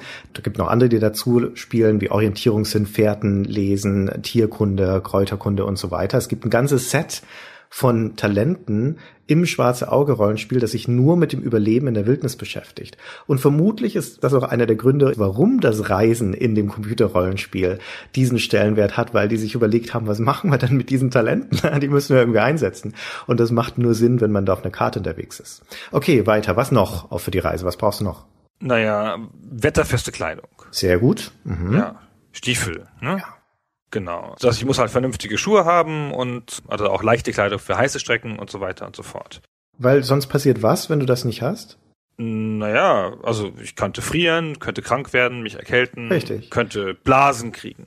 Und genau das, also vielleicht mit Ausnahme von den Blasen, passiert auch in das schwarze Auge. Wenn du unangemessen gekleidet bist oder dich in Gefahr beginnst, in kaltem Wasser schwimmst oder sowas, ersteigt die Wahrscheinlichkeit, dass du krank wirst. Und es gibt in dem Spiel Krankheiten mit Krankheitsverläufen, ja, die deine Leute schwächen, die schlimmer werden können, die in andere Krankheiten übergehen können. Der Dumpfschädel zum Beispiel, was eine Art Erkältung ist, kann, wenn er nicht behandelt wird, zur blauen Keuche werden, was eine Art Lungenentzündung ist. Da sind wir wieder bei Flimflam Flunkel. Und, ähm, Funkel. Flunkel. Funkel. Flim, Funkel, okay. Flamm, Funkel. Bring Licht ins Dunkel. Aha, aber logischer wäre ja Flunkel wohl. Furunkel. Warum ist das nicht so gereimt? Hm. Na, wie dem auch sei, also diese Krankheiten müssen jedenfalls behandelt werden durch Magie oder durch Kräuterkunde. Also idealerweise hast du jemanden dabei, der ein bisschen alchemistische Fähigkeiten hat, der Kräuter, Pflanzen sammeln kann, der dann daraus Tränke braut. Also auch Vorbeugen und Behandeln von Krankheiten ist Teil der Reisesimulation. Ungewöhnlich. Und das Spiel erzählt das aber ja trotzdem, diese ganze Auswirkungen, die da passieren, alles in Textboxen. Alles in Textboxen und in der Darstellung im Interface. Also deine Charaktere sind ja mit Bildchen dargestellt. Ah, genau. Ja. Wenn die jetzt krank werden zum Beispiel, ändert sich auch das Bild. Dann sehen die nicht mehr so glücklich aus. Okay, also wenn ich krank werden kann, natürlich, das ist ja dann das, was ich weiß, dann nehme ich nicht nur einen warmen Mantel mit, sondern vielleicht auch noch irgendwas gegen Erkältung. Ein Kraut oder sowas. Genau, ja. Ja, und du nimmst, wie du schon gesagt hast, je nachdem, wann du reist, den warmen Mantel oder die leichteren Sachen mit. Ein zweites Paar Schuhe mitzunehmen kann nicht schaden, falls die ersten ausgelatscht sind. Also das klingt jetzt schon sehr pedantisch, aber auch das kann dir passieren. In Sternenschweif hauptsächlich, also im zweiten Teil, dass wenn du zu lange reist, dann sind halt deine Schuhe durchgelatscht oder deine Stiefel und dann wäre es gut, ein zweites Teil dabei zu haben. Wenn du lange unterwegs bist, Kämpfe schlagen musst, gehen auch mal deine Waffen oder deine Rüstungen kaputt. Was für eine Reparieren Perfidie. ist nicht in der Wildnis, also besser hat man Ersatz dabei. Vorbereitung ist wirklich relevant. Und das letzte dann, was auch noch eine große Rolle spielt, ist, ich hatte es vorhin schon gesagt, das Spiel läuft ja maximal über zwei Jahre. Dann vergehen natürlich auch Jahreszeiten. Das ist auch ein Spiel, in dem die Zeit eine Rolle spielt, weil sich im Verlauf der Jahreszeiten das Land auch verändert, im Sinne, dass im Winter zum Beispiel Pässe zugeschneit sind, du nicht mehr über die Gebirge kommst, dass bestimmte Pfade einfach unzugänglich sind. Es gibt zum Beispiel am Ostrand der Karte einen langen Waldpfad von Skellelen nach Fexcare. Der führt über ein Gebirge, über den Steineichenwald und das ist im Winter einfach unbegehbar. Aber nur dort findest du ein bestimmtes Dungeon, die Orkhöhle, in das du im Spielverlauf rein musst. Und das heißt, ich habe zum Beispiel dann in Eskelelen einfach drei Monate im Gasthaus totgeschlagen, ja, drei Monate geschlafen, um auf den Frühling zu warten, um da dann wieder weiterreisen zu können. Das Spiel hasst mich doch, wenn es mir solche Sachen antut. Ey, Spiele, in denen ich meine Schuhe durchlatschen kann. Oder in Ja. denen die Waffen kaputt gehen, geschweige denn das. Also, Ja, es ist natürlich nervig, ja. Vor allem, wenn dir das passiert, ohne dass du es vorher weißt, ist es nervig. Aber es ist natürlich auch wieder ein bisschen cool, dass sowas in einem Spiel passiert. Ja, damit rechnet ja keiner. Und genau weil man damit nicht rechnet, ist es natürlich auch interessant. Und das alles zusammen führt dazu, dass das Reisen, das ansonsten triviale Reisen an den Rollenspielen von einem Punkt zum anderen der Karte ein richtiges Abenteuer werden kann. Es gibt auch Orte eben auf dieser Karte rund um Torwall, die sind halt einfach nicht zugänglich von Land. Da musst du mit dem Schiff hinfahren. Da musst du erstmal gucken, dass du ein Schiff findest und nicht alle Schiffe fahren überall hin. Manche können dich auch mit Piraten in Verbindung bringen, also wo du dann überfallen wirst. Es gibt immer das Risiko einer Gefahr auf der Reise. Nicht zwangsläufig, weil du überfallen wirst, obwohl auch das passieren kann, dass nachts dein Lager überfallen wird. Deswegen musst du Wachen aufstellen. Die ganzen Entdeckungen, die unterwegs passieren, können dafür sorgen, dass unerwartete Sachen passieren. Du läufst am Fluss entlang zum Beispiel, am Bodir, von Torwall aus, nach von Cholja hoch in Richtung Angbodiertal und weiter in Richtung von den Chaldorbergen und dann entdeckt deine Party halt am anderen Flussufer einen Schrein des Namenlosen. Und es bietet das Spiel an, den könnte man doch zerstören. Ja, das ist ja immerhin blasphemisch. Das ist ja der ausgestoßene Gott. Dazu musst du aber halt durch den Fluss schwimmen. Willst du das tun? Wenn deine Leute schlechte Schwimmfähigkeit haben, dann kann es sein, dass ein paar untergehen. Dann versteigt die Wahrscheinlichkeit, dass sie krank werden. Du verlierst natürlich auch Zeit, ein paar Stunden, die du eigentlich für deine Reise bräuchtest. Andererseits steht man dann bei den Göttern besser da, wenn man das macht. Ja, also das sind Entscheidungen, die du unterwegs abwägst und die immer unter dem Bewusstsein getroffen sind, dass du nur begrenzte Ressourcen hast. Das macht das Reisen auf eine Art und Weise spannend und herausfordernd, die ich in keinem anderen Rollenspiel vergleichbar bisher gesehen habe. Und man kann nicht speichern in Teil 1, wa? Nicht beim Reisen, ja. Das kommt auch ja, noch dazu. Nur dann. Genau.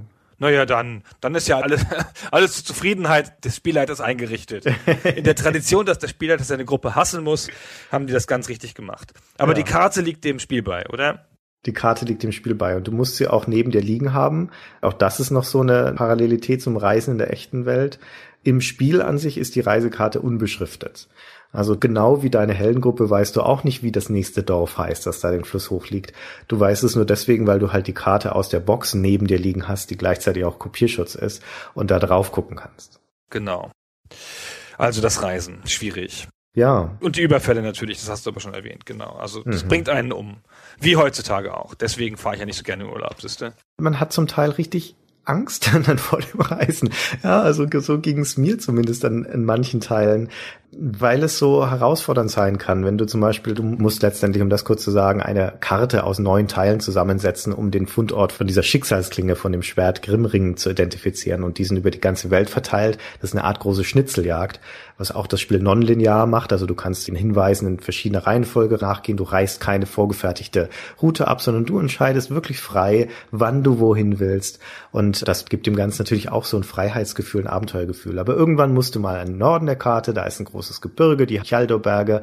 Ja, entweder fährt man jetzt ewig lang mit dem Schiff drumrum oder man musste halt irgendwann drüber von Felsdane aus. Und das ist eine herausfordernde Strecke, weil du weißt, ich bin da jetzt eine Woche oder sowas unterwegs. Ich muss ins Gebirge, da gibt's Abhänge zu überwinden. Du wurdest vor Banditen gewarnt in Felsdane. Ja, und unterwegs kannst du nicht speichern. Und dann läufst du da halt los und dann schlägst du den ersten Kampf, den zweiten Kampf, ja, deine Leute sind schon angeschlagen, deine Waffe ist zerbrochen, entdeckst du noch einen Dungeon unterwegs, die Goblin-Höhle, gehe ich da jetzt rein oder nicht? Machst erstmal weiter, dann wirst du von Banditen überfallen. Du weißt, meine Leute sind nicht im besten Zustand und was jetzt? Soll ich mit, mit denen kämpfen, zwölf Stück oder nicht? Sagst aber, okay, nein, ich schaff das noch, kämpfst mit denen, wirst letztendlich niedergemacht. Zu dem Zeitpunkt sind zwei Stunden Spielzeit vergangen, die sind halt einfach verloren. Und das weißt du, bevor du diese Reise antrittst. Dementsprechend ist einem dann halt einfach ein bisschen mulmig im Bauch, weil du weißt, sowas kann passieren. Und dann muss ich es nochmal machen. So wie diese Angst, wenn er bei Final Fantasy über die Karte reist, dass jetzt noch schon wieder so ein unerträgliches Encounter kommt. Ja, das ist aber eine ganz andere Art von Angst. Ja, das sind der reine Zufallskämpfer und es ist ja dann nur ein Kampf. Ja, das stimmt. Aber es könnte auch der sein, der dich umbringt, ja, aber gut. Und das Fiese ist ja, dass bei dieser Reise, das ist ja so eine Perlenschnur und jede Perle ist eine Herausforderung, kann Kampf sein, kann Entdeckung sein, wie auch immer, oder eine Falle.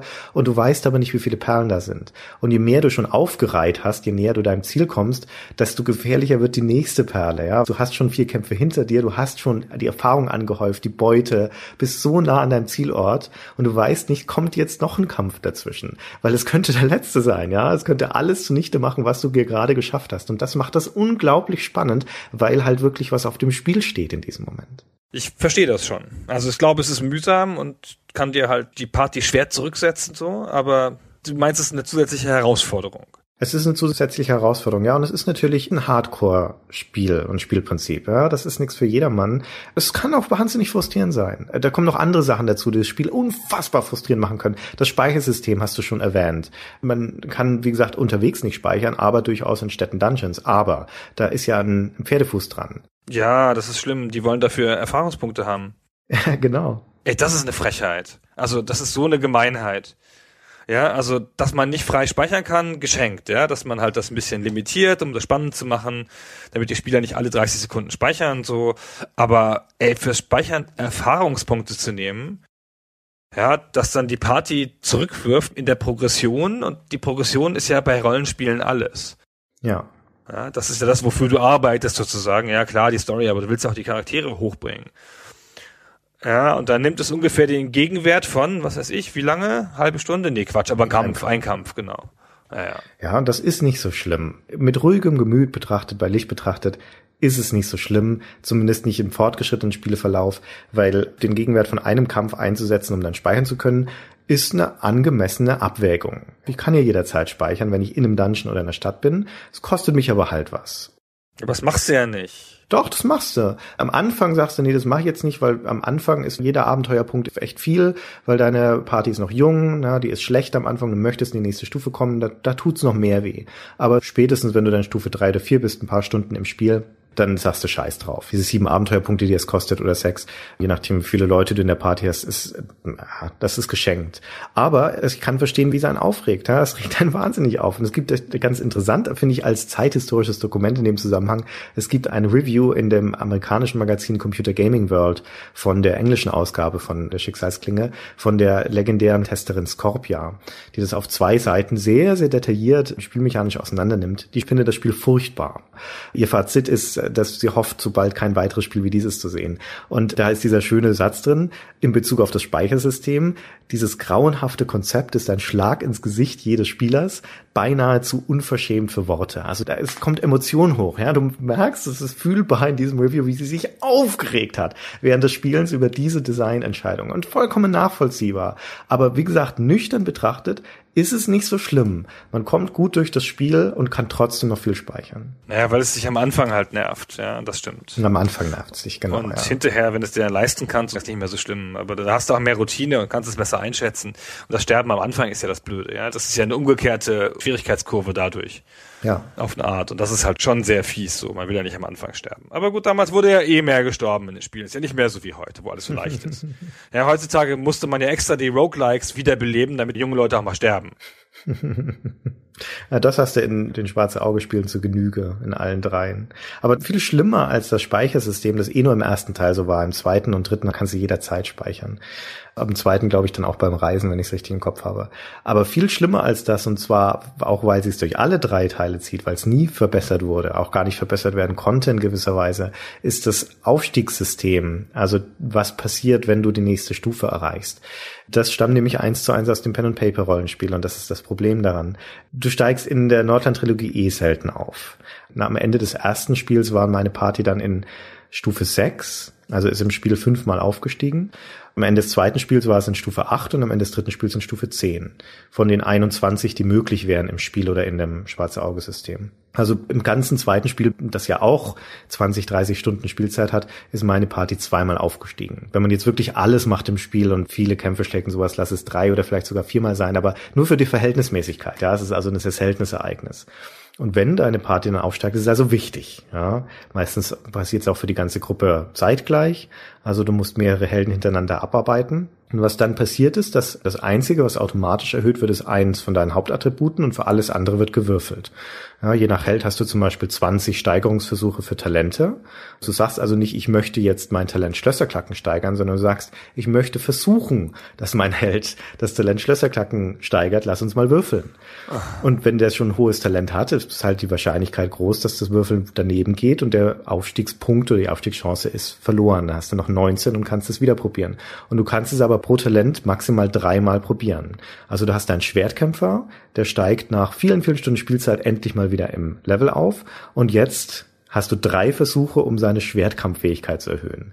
Der erste geht schief, der zweite geht schief, jetzt hast du schon ordentlich Muffensausen, das dritte wird gewürfelt. Und es geht auch schief dann heißt es, dein Schwertkämpfer ist kein besserer Kämpfer geworden in diesem Aufstieg. Und jetzt lass es mal zwei oder dreimal hintereinander passieren und dann ja, ist relativ klar, dass es erstens wahnsinnig aufregend ist und auch extrem unfair sein kann, weil dein Charakter halt einfach nicht besser werden kann in seinen Haupteigenschaften. Das kann passieren. Und das passiert sogar relativ häufig. Und das ist unfassbar frustrierend. Aber hast du das nicht in guter alter Bart's Tale-Tradition durch geschicktes Speichern und Laden umgangen? Ja, aber bedenke das Speichersystem. Ah, ja. Du kannst dir jetzt nicht alle drei Schritte speichern in der Vorhersehen eines Aufstiegs.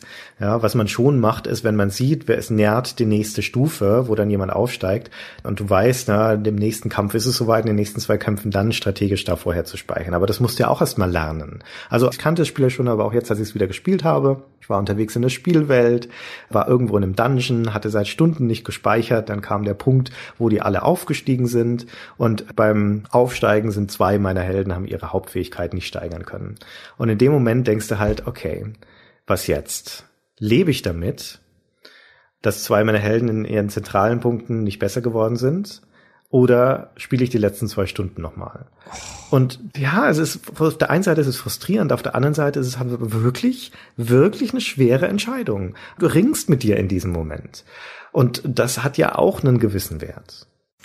Ja, ich weiß nicht, aber das ist doch keine sinnvolle Entscheidung. Das ist halt nur, investiere ich langweilige Lebenszeit für das nochmal machen einer Aufgabe wegen einer Zufallsentscheidung. Ich finde ja ohnehin, dass Rollenspiele grundsätzlich den Spielspaß überschätzen, den sie machen. Und dann denken sie, na ja, ich habe dieses geile Kampfsystem, das finden ja alle super. Jetzt gebe ich dem Spieler noch mal eine halbe Stunde bedeutungslose Kämpfe. Mhm. Wo man doch aber den Hauptspaß an der Progression hat, ja, am Hochkommen, am Weitergehen, am die Geschichte erleben, am den neuen Ort finden, am über die Karte rein, also dieses ganze sich zu eigen machen der Welt, das ist doch das, was Spaß macht und das merkt man ja bei vielen Rollenspielen so ein bisschen in der zweiten Hälfte, wenn man denkt, ey, jetzt nicht noch ein Kampf. Mhm. Ja, ey, ist mal gut jetzt, ja. Ich bring die jetzt alle um, ich weiß schon, aber ey, nicht noch ein Kampf. Können wir mal einfach drüber reden? Ist auch bei der Nordland-Trilogie so. In vielerlei Hinsicht ist es einfach ein dürftiges Spiel. Und das hat viel mit dieser Grundmechanik zu tun. Progression gibt's kaum. Also über die ganze Serie hinweg nicht. Ich habe ja schon gesagt, du steigst nicht häufig auf, aber jedes Aufsteigen ist dann bedeutsam im Sinne von der Ereignischarakter, den es hat. Es ist aber wenig bedeutsam für den Fortschritt deines Helden.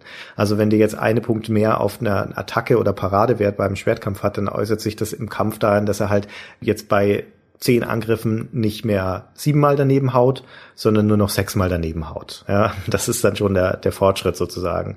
Das Kampfsystem zum Beispiel ist große Krütze muss man einfach sagen, es ist ein taktisches Kampfsystem, so rundenbasiertes, wo du felderweit läufst, aber es krankt daran, dass obwohl das an sich so taktisch noch ganz cool wäre, wen positioniere ich wohin, wo blocke ich die Feinde, wo haben meine Bogenschützen freie Schusslinie, wie stelle ich meinen schwachen Zauberer nach hinten und sowas, das funktioniert alles gut. Gerade gegen große Übermächte ist das durchaus spannend, das auszubalancieren, aber dann steht mein Tank oder meine Kämpfer vorne und bei vier Angriffen hauen sie dreimal daneben das ist nicht spannend. Das ist auch nicht in irgendeiner Form realistisch. Stellt es mal einen Kampf vor, wo sich zwei Leute gegenüberstehen und die hauen sich, also die Gegner ja auch, ja, und in dem Kampf hauen die halt dreimal daneben und zufälligweise beim vierten Mal treffen sie sich mal. Also auch nicht so, dass die parieren würden oder sowas, sondern die hauen halt einfach daneben, die Helden, weil sie zu schlecht sind. Und das ist einfach nur ätzend. Demnach machen die Kämpfe auch keinen großen Spaß. Ich finde, das ist übrigens ein Grundfehler von allen Rollenspielen, also von fast allen Rollenspielen im Fantasy-Bereich, dass du halt nicht, wenn du jemandem gegenüberstehst, automatisch triffst. Mhm. Es gibt ja gar keinen Grund. Ja, ich stehe dir gegenüber, ich habe ein Schwert, du hast ein Schwert, ich werde dich schon treffen. Ja, also ich schlag doch nicht vorbei. Ja, also du kannst natürlich ausweichen, einen Schritt zurückgehen oder parieren, aber dass es da nicht eine 100% Chance zu treffen gibt im normalen Zuschlagen, ist eigentlich so krass unrealistisch, also man muss sich das halt mal visualisiert vorstellen, wie da zwei bewaffnete, vernarbte, erfahrene Männer gegenüberstehen und ständig der eine in den Boden, der andere links vorbei, der andere in die Wand. links und rechts. Ja, also, das ist doch ein Scheiß. ja, genau das. Ja, und noch absurder ist es in Konstellationen, wie sie gang und gäbe sind, wo ja nicht einer dem anderen gegenübersteht, sondern wo deine ganze Heldengruppe um den letzten verbliebenen Feind rumsteht und die Hälfte der Leute haut die ganze Zeit daneben. Ne, aber so ist es, also man darf sich das nicht vorstellen. Man muss das Hirn ausschalten in diesem Moment, das ist als reine Regelmechanik sehen, sonst muss man den Kopf gegen die Wand hauen, weil es alles keinen Sinn macht dementsprechend, wie gesagt, die Kämpfe sind einfach Grütze und sie werden auch nie wesentlich besser. Im zweiten Teil können die Bogenschützen auch diagonal schießen. Hey, weil im ersten Teil können sie nur in gerader Linie schießen. Dann gibt's ein paar mehr Komfortfunktionen und die wichtigste davon ist, dass du deinen Kampf auch ausrechnen lassen kannst ab dem zweiten Teil. Und Gott, ist das eine tolle Funktion. Ja, die weiß man dann so zu schätzen, weil man nicht jeden Scheiß selber machen muss. Aber im Großen und Ganzen sind die Kämpfe eher lästig und dabei hätten sie das Potenzial, um toll zu sein. Da könnten auch die Zauberer ihre ganzen Stärken mit einbringen durch die vielen Zauber, die es gibt, auch die vielseitigen Kampf- und Verwandlungszauber. Aber de facto ist das Problem der Zauberer, dass ihre Astralenergie, also das Mana so begrenzt ist. Die sind so Glaskanonen, ja, die gehen ganz schnell kaputt. Deswegen musst du sie in der Ecke stellen und sie haben halt Mana gerade am Anfang für vielleicht drei oder vier Kampfzauber. Und dann war es das für den Rest des Dungeons. Ja, wenn du jetzt nicht den ganzen Rucksack voller Potions hast und das hast du am Anfang nicht, weil du kein Geld dafür hast, dann ist dein Zauberer verbraucht. Der ist dann nur noch Ballast, ja, der steht halt nur rum und sollte idealerweise nicht sterben. Und dementsprechend setzt du den halt nur dann ein, wenn es wirklich gar nicht anders geht. Das ist ja auch wie bei D&D. Bei D&D hast du doch auch dieses absurde System, dass der über Nacht Sprüche meditieren muss. Mhm. Und dann hat so ein früher Zauberer zwei Sprüche für den ganzen nächsten Tag. Und wenn im nächsten Tag halt ein bisschen was los ist, dann verbraucht er halt seine zwei Sprüche und dann war's das. Mhm. Und ab dann kann er noch mit der Schleuder schießen. oder sonst irgendwas. mit seinem Stab draufhauen. Ja, oder mit dem Stab draufhauen, was natürlich völlig sinnlos ist, weil wenn der dann erwischt wird, dann hauen sie den sofort. Genau. ja, das heißt, auch da, klassisches Phänomen, der, der Zauberer in der Ecke. Wie würdelos das ist. Vorne steht die Kämpfer und treffen sich nicht und hinten steht der Zauberer und hat Angst. Ja, das stimmt. Ach. Im Zuge des gesamten Durchspielen durch die Trilogie hat meine Zauberin aktiv teilgenommen, vielleicht an fünf Prozent der Kämpfe oder sowas. Dann oft kampfentscheidend. Aber insgesamt, wenn ich jetzt so im Nachhinein überlege, glaube ich, würde nicht nochmal eine Zauberin mit in die Party nehmen. Naja, du brauchst sie für ein paar andere Zauber, die sie kann, so im Questverlauf, aber ansonsten, naja, und wie gesagt, progressionsmäßig tut sich da auch nicht so viel, denn weder steigst du häufig auf, noch macht das einen großen Unterschied, noch, und das ist der nächste Pferdefuß, macht die Ausrüstung einen großen Fortschritt. Auch da ist die Parallele zu D&D relativ groß, weil du alle Ausrüstungsgegenstände von Anfang an in den Läden kaufen kannst, wie es halt in Schwarze Auge auch so ist. Und du kommst schon relativ früh zu Geld im Spiel und dann kannst du halt all deine Leute in Plattenrüstungen stecken und ihnen zwei Hände in die Hand geben, wenn du möchtest, also zumindest die, die diese Rüstungen tragen können. Also sagen wir so, du kannst ihnen die bestmöglichen Rüstungen für ihre Klasse kaufen. Dann ist ausschließlich das Gewicht der limitierende Faktor, aber nicht irgendwie das Geld oder sonst was. Und ab dann ist die Ausrüstungsentscheidung im Wesentlichen getroffen. Und dann findest du mit Glück mal irgendwo eine magische Waffe. Da gibt's im ersten Spiel, glaub drei Stück oder sowas. Dann wird halt ein Held ein klein bisschen besser, aber im Großen und Ganzen musst du deine Ausrüstung nicht mehr groß anfassen. Du triffst am Anfang, den ersten paar Stunden des ersten Teils die wesentlichen Entscheidungen und die gelten dann bis zum Ende des dritten Teils fast unverändert weiter. Und dementsprechend ist der Progressionscharakter in der Nordland-Trilogie sehr, sehr, sehr untergeordnet. Dann ist halt die Frage, was steht denn dann im Vordergrund? Ja, warum gilt's denn dann als ein so klassisches Rollenspiel? Also es hat nichts mit der Spielmechanik zu tun, meiner Meinung nach, mit dem Charaktersystem, mit dem Kampfsystem und so weiter, weil das leidet alles darunter, dass es zu nah am Pen-and-Paper-Rollenspiel ist. Der große Pluspunkt des Spiels ist halt doch das Erlebnis, das es schafft, auch durch seine Sperrigkeit, aber hauptsächlich halt das Erlebnis, diese Welt zu erkunden und die Geschichtchen zu erleben, die darin angelegt sind. Und es passiert ja auch viel, wie du sagst. Du sagst ja ständig hast du kleine Textfelder, die dir Sachen erzählen, kannst da Fähigkeiten einsetzen, kannst deine Schuhe durchlatschen und dir neue anziehen. ja, und du erlebst diese Welt halt durch das Reisen. Das hattest du ja schon gesagt. Genau. Ja. Absurd. Ja, und eben durch diese, gerade im ersten Spiel, aber im zweiten auf ähnliche Weise auch noch, durch die Entscheidungsfreiheit, dass du innerhalb dieses Landes hinreisen kannst, wo du willst und auch in beliebiger Reihenfolge und trotzdem mit konkreten Zielen vor Augen. Diese Schnitzeljagd, die du im ersten Teil hast, ist durchaus faszinierend. Du musst dann halt immer die Nachfahren von Hügelig aufsuchen und die befragen, ob sie einen Kartenteil haben. Manche geben es dir einfach so, manche schicken dich erst auf eine Aufgabe, manche schicken dich in einen Dungeon, manche sind aber auch nicht da, wo du sie erwartest. Ja, die sind dann schon weitergereist, eines, eine Kapitänin auf dem Schiff, da musst du halt Hafenstädte abklappern und hoffen, dass du sie irgendwo triffst. Und diese Unberechenbarkeit trägt durchaus auch zum Charme bei. Ich habe eine Frage, fällt mir gerade ein, das wollte ich schon seit Anfang anfragen. Mhm. In dem Intro zum ersten Spiel, zu Schicksalsklinge, werden ja Orks dargestellt, ne, die Gefahr. Ja. ja. Und die sind doch grün. Ja. Im Bild. Und rechts daneben, in dem durchlaufenden Text steht aber die schwarzfälligen Orks. Wie sind denn jetzt Orks in DSA? Die heißen in DSA Schwarzpelze. Ja. Und Ja. warum sind die da grün in dem Bild? Äh, weißt du's? Nein. Ist eine Frage. Okay, gut, der Guido Henkel hat das nämlich tatsächlich mal erklärt in einem Interview, woher das kam. Das liegt ganz einfach daran, dass der größte Teil der Grafiken der Nordhand-Trilogie von externen Grafikern gemacht wurde, wie heutzutage halt auch noch, ne? Es wird outgesourced. Das Intro eben auch. Und dieser Grafiker hat sich einfach an den gängigen Fantasy-Standards orientiert. Also dem hat niemand gesagt, dass die Orks Schwarzpelze heißen und in DSA schwarzes Fell haben, dann hat er sie halt grün gemacht. Nein. Ja, und als sie dann da ankamen, diese handgepixelten Grafiken, da konnte man die nicht einfach mal so schnell umfärben. Also den Photoshop-Umfärbe-Button gab es noch nicht. Das hätte man neu zeichnen müssen. Und dann blieb's halt so, wie es war. Ja, und es ist ja nicht nur so, dass sie im Intro grün sind. Im Spiel selbst, in den Kämpfen sind sie ja braun. Und die Ork-Veteranen sind grau. Also die haben quasi alle Farben des Regenbogens in, im Spiel, nur schwarz halt nie. Ach, das ist ja lustig. Das ist ja total cool. Ach, ah, das ist schön, dass ich das weiß. Ah, wie super.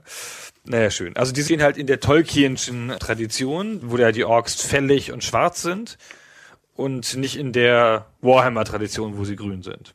Ja, Na, sehr gut. Gut, dass wir das mal geklärt haben. sehr gut. So, weiter. Die Orks sieht man ja überhaupt nur im Intro und in den Kämpfen und sonst nie im Spiel. Und das hängt auch mit einer Eigenheit von dieser Nordland-Trilogie zusammen, die ich auch gleichzeitig kurios und splenig finde, aber die deswegen auch zum Charme des Spiels beiträgt, nämlich dass du in der 3D-Darstellung, also wenn du dich durch die Städte bewegst, durch die Dungeons bewegst, die sind immer leer. Da ist nichts abgebildet, außer selten mal eine Truhe in einem Dungeon und eine Tür. Und das war's. In den Städten natürlich die Häuser. Aber da lebt niemand. Es ist eine komplett leblose Welt. Und das ist im ersten Teil so, das ist im zweiten Teil so und im dritten, als sie die komplette Grafik-Engine umgestellt haben, das ist ein 3D-Spiel und das du dich frei bewegen kannst, auch da ist niemand drin.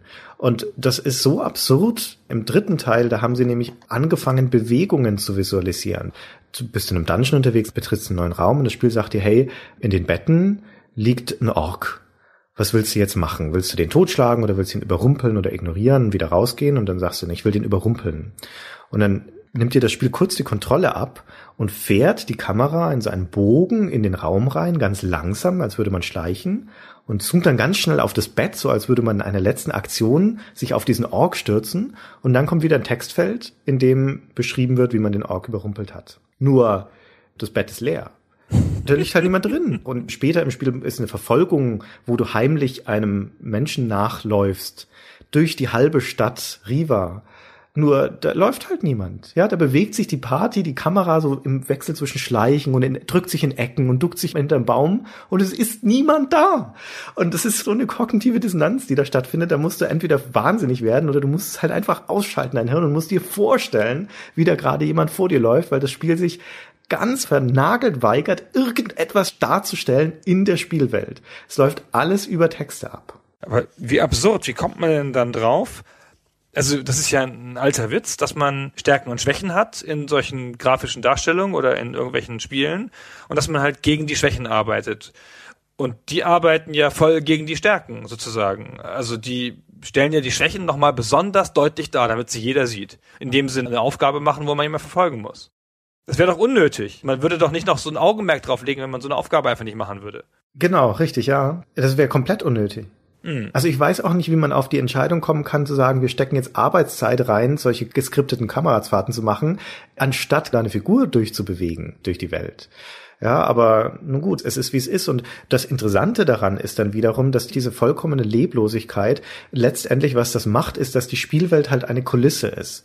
Und da sind wir gar nicht mehr so weit dann wieder weg, interessanterweise, von dem, wie es in einem Pen-and-Paper-Spiel ist, zumindest wenn es ein Spielbrett hat. Ja, sowas wie Hero Quest. Ja, später hat ja auch D&D so richtige Spielbretter oder ja, Warhammer oder wie auch immer. Denkt dir die Figuren weg und du hast nur die Karte, du hast nur den Raum. Und alles andere macht die Fantasie. Und tatsächlich ist es in der Nordland-Trilogie auch so, dadurch, dass dir halt diese Reize verwehrt bleiben vom Spiel, dass es einfach nichts gibt, wo es dir sagt, so sieht es da aus oder so sehen diese Figuren aus, sondern es gibt dir nur die Texte und deinen Kopf und dann denkst du dir als Spieler den Rest dazu.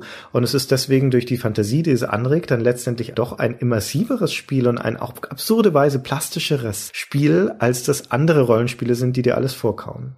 Aber wäre es dann nicht konsequenter gewesen, keine Ahnung, auch die Dungeons nur in so einer Top-Down-Perspektive darzustellen, wo du dich wie über so eine Karte bewegst? Eigentlich halt schon. Vielleicht eine detailliertere Karte als eine Weltkarte, ja, aber es reicht doch dann zu wissen, welche Form der Raum hat, ja, und wo du langgehen musst. Eigentlich schon, ja. Und dieser Bruch bei Kämpfen ist halt einfach nicht mehr zu erklären. Das ist auch nicht hm. irgendwie auszudiskutieren. Du läufst durch das leere Dungeon, auf einmal wird der Bildschirm schwarz und dann kommt ein Kampf.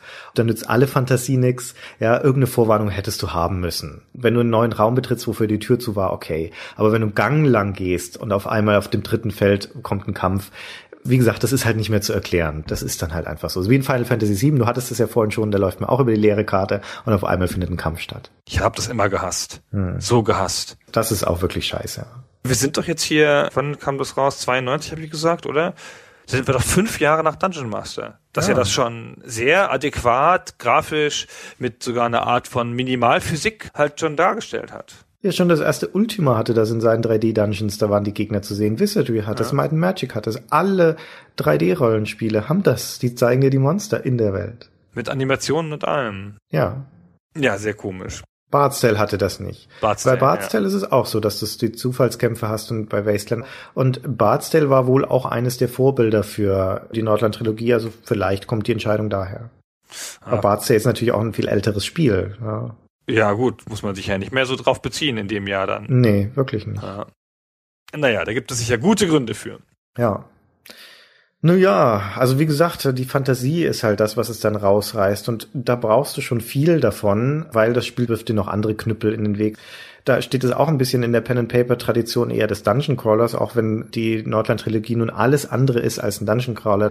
So ist es von der Mentalität her doch noch so, dass es den Spieler, das will den überraschen, indem sie einen Knüppel über den Kopf zieht. Ja, also das ist häufig so, dass das Spiel dich vor Aufgaben stellt oder in Situationen bringt, die du nicht vorhersehen konntest eines meiner Lieblingsbeispiele in Anführungszeichen, Hassbeispiele aus dem ersten Teil aus der Schicksalsklinge ist die Piratenhöhle. Da findest du eine Statue des Meeresgottes Swafnir und die Statue bittet um ein Opfer. Und du musst überhaupt erstmal drauf kommen, dass das, was diese Statue haben möchte, ein Netz oder ein Dreizack ist. Ja, das ist der Meeresgott. Du musst die Übertragungsleistung schaffen, dass die einzigen Gegenstände, die man so organisieren kann, in diesem Spiel gibt, die was damit zu tun haben, wäre ein Netz oder ein Dreizack. Aber da muss man überhaupt erstmal draufkommen, weil das Spiel sagt einem sonst nichts dazu.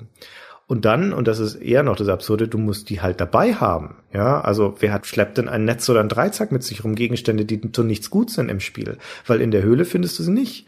Im schlimmsten Fall gehst du da wieder raus, gesetzt den Fall, du hattest dieses Aha-Erlebnis, ach, ich könnte ein Netz mitbringen, reist viele Tage lang ins nächste Dorf und hoffst, dass der Händler ein Netz oder ein Dreizack hat und dann reist du da wieder zurück, um das da zu opfern. Und wenn das so weit ist, dass du dann dein Dreizack und dein Netz dabei hast, dann musst du noch drauf kommen, wie du das opfern kannst. Da gibt's nämlich nicht etwa den Dialog, wenn du die Statue anklickst, hey, gib dem das Netz, sondern du musst im Inventar auf den Wegwerfen-Knopf drücken. Ja, du musst das Netz oder den Dreizack wegwerfen, was normalerweise den Gegenstand vernichtet.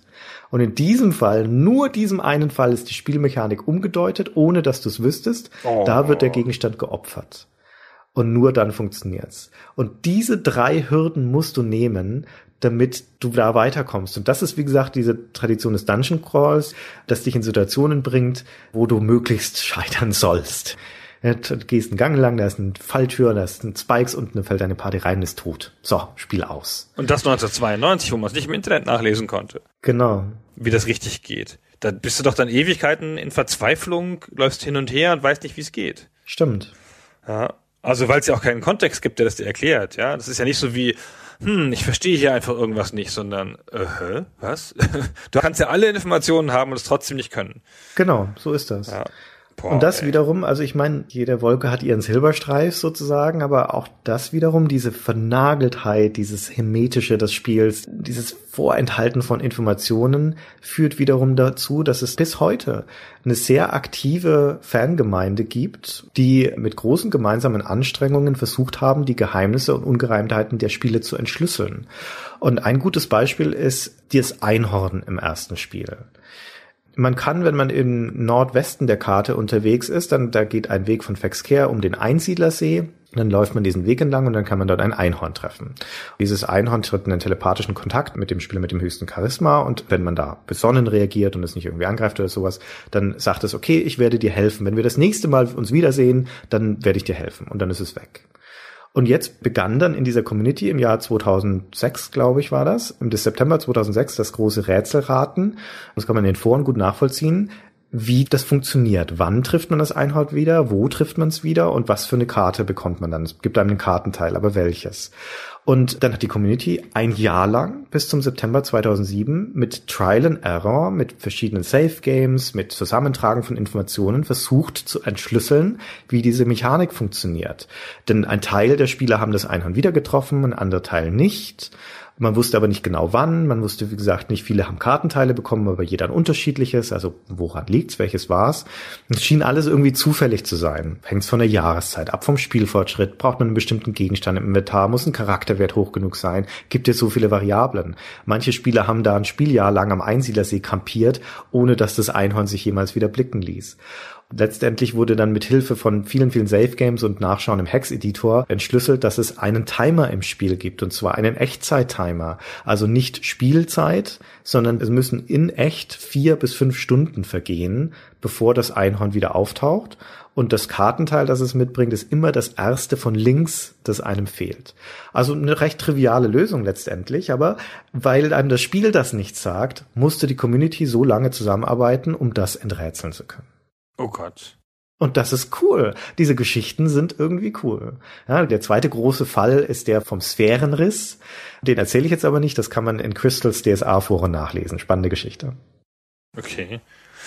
Warum haben die Leute da so lange für gebraucht? Hätte derjenige, der gecampt hat, das nicht einfach automatisch finden müssen? Nein, weil das Die fünf Stunden vergehen dann doch. Irgendwann, nee. wenn der mal wieder aufsteht in seinem Campen und weiterspielt. Ah, das ein Jahr Spielzeit-Campen dauert ja in echt eine halbe Stunde oder sowas, würde ich Ach so, sagen. okay. Ja, ah, also okay. du musst halt wirklich fünf Stunden weiterspielen im Spiel und dann dahin zurückkehren.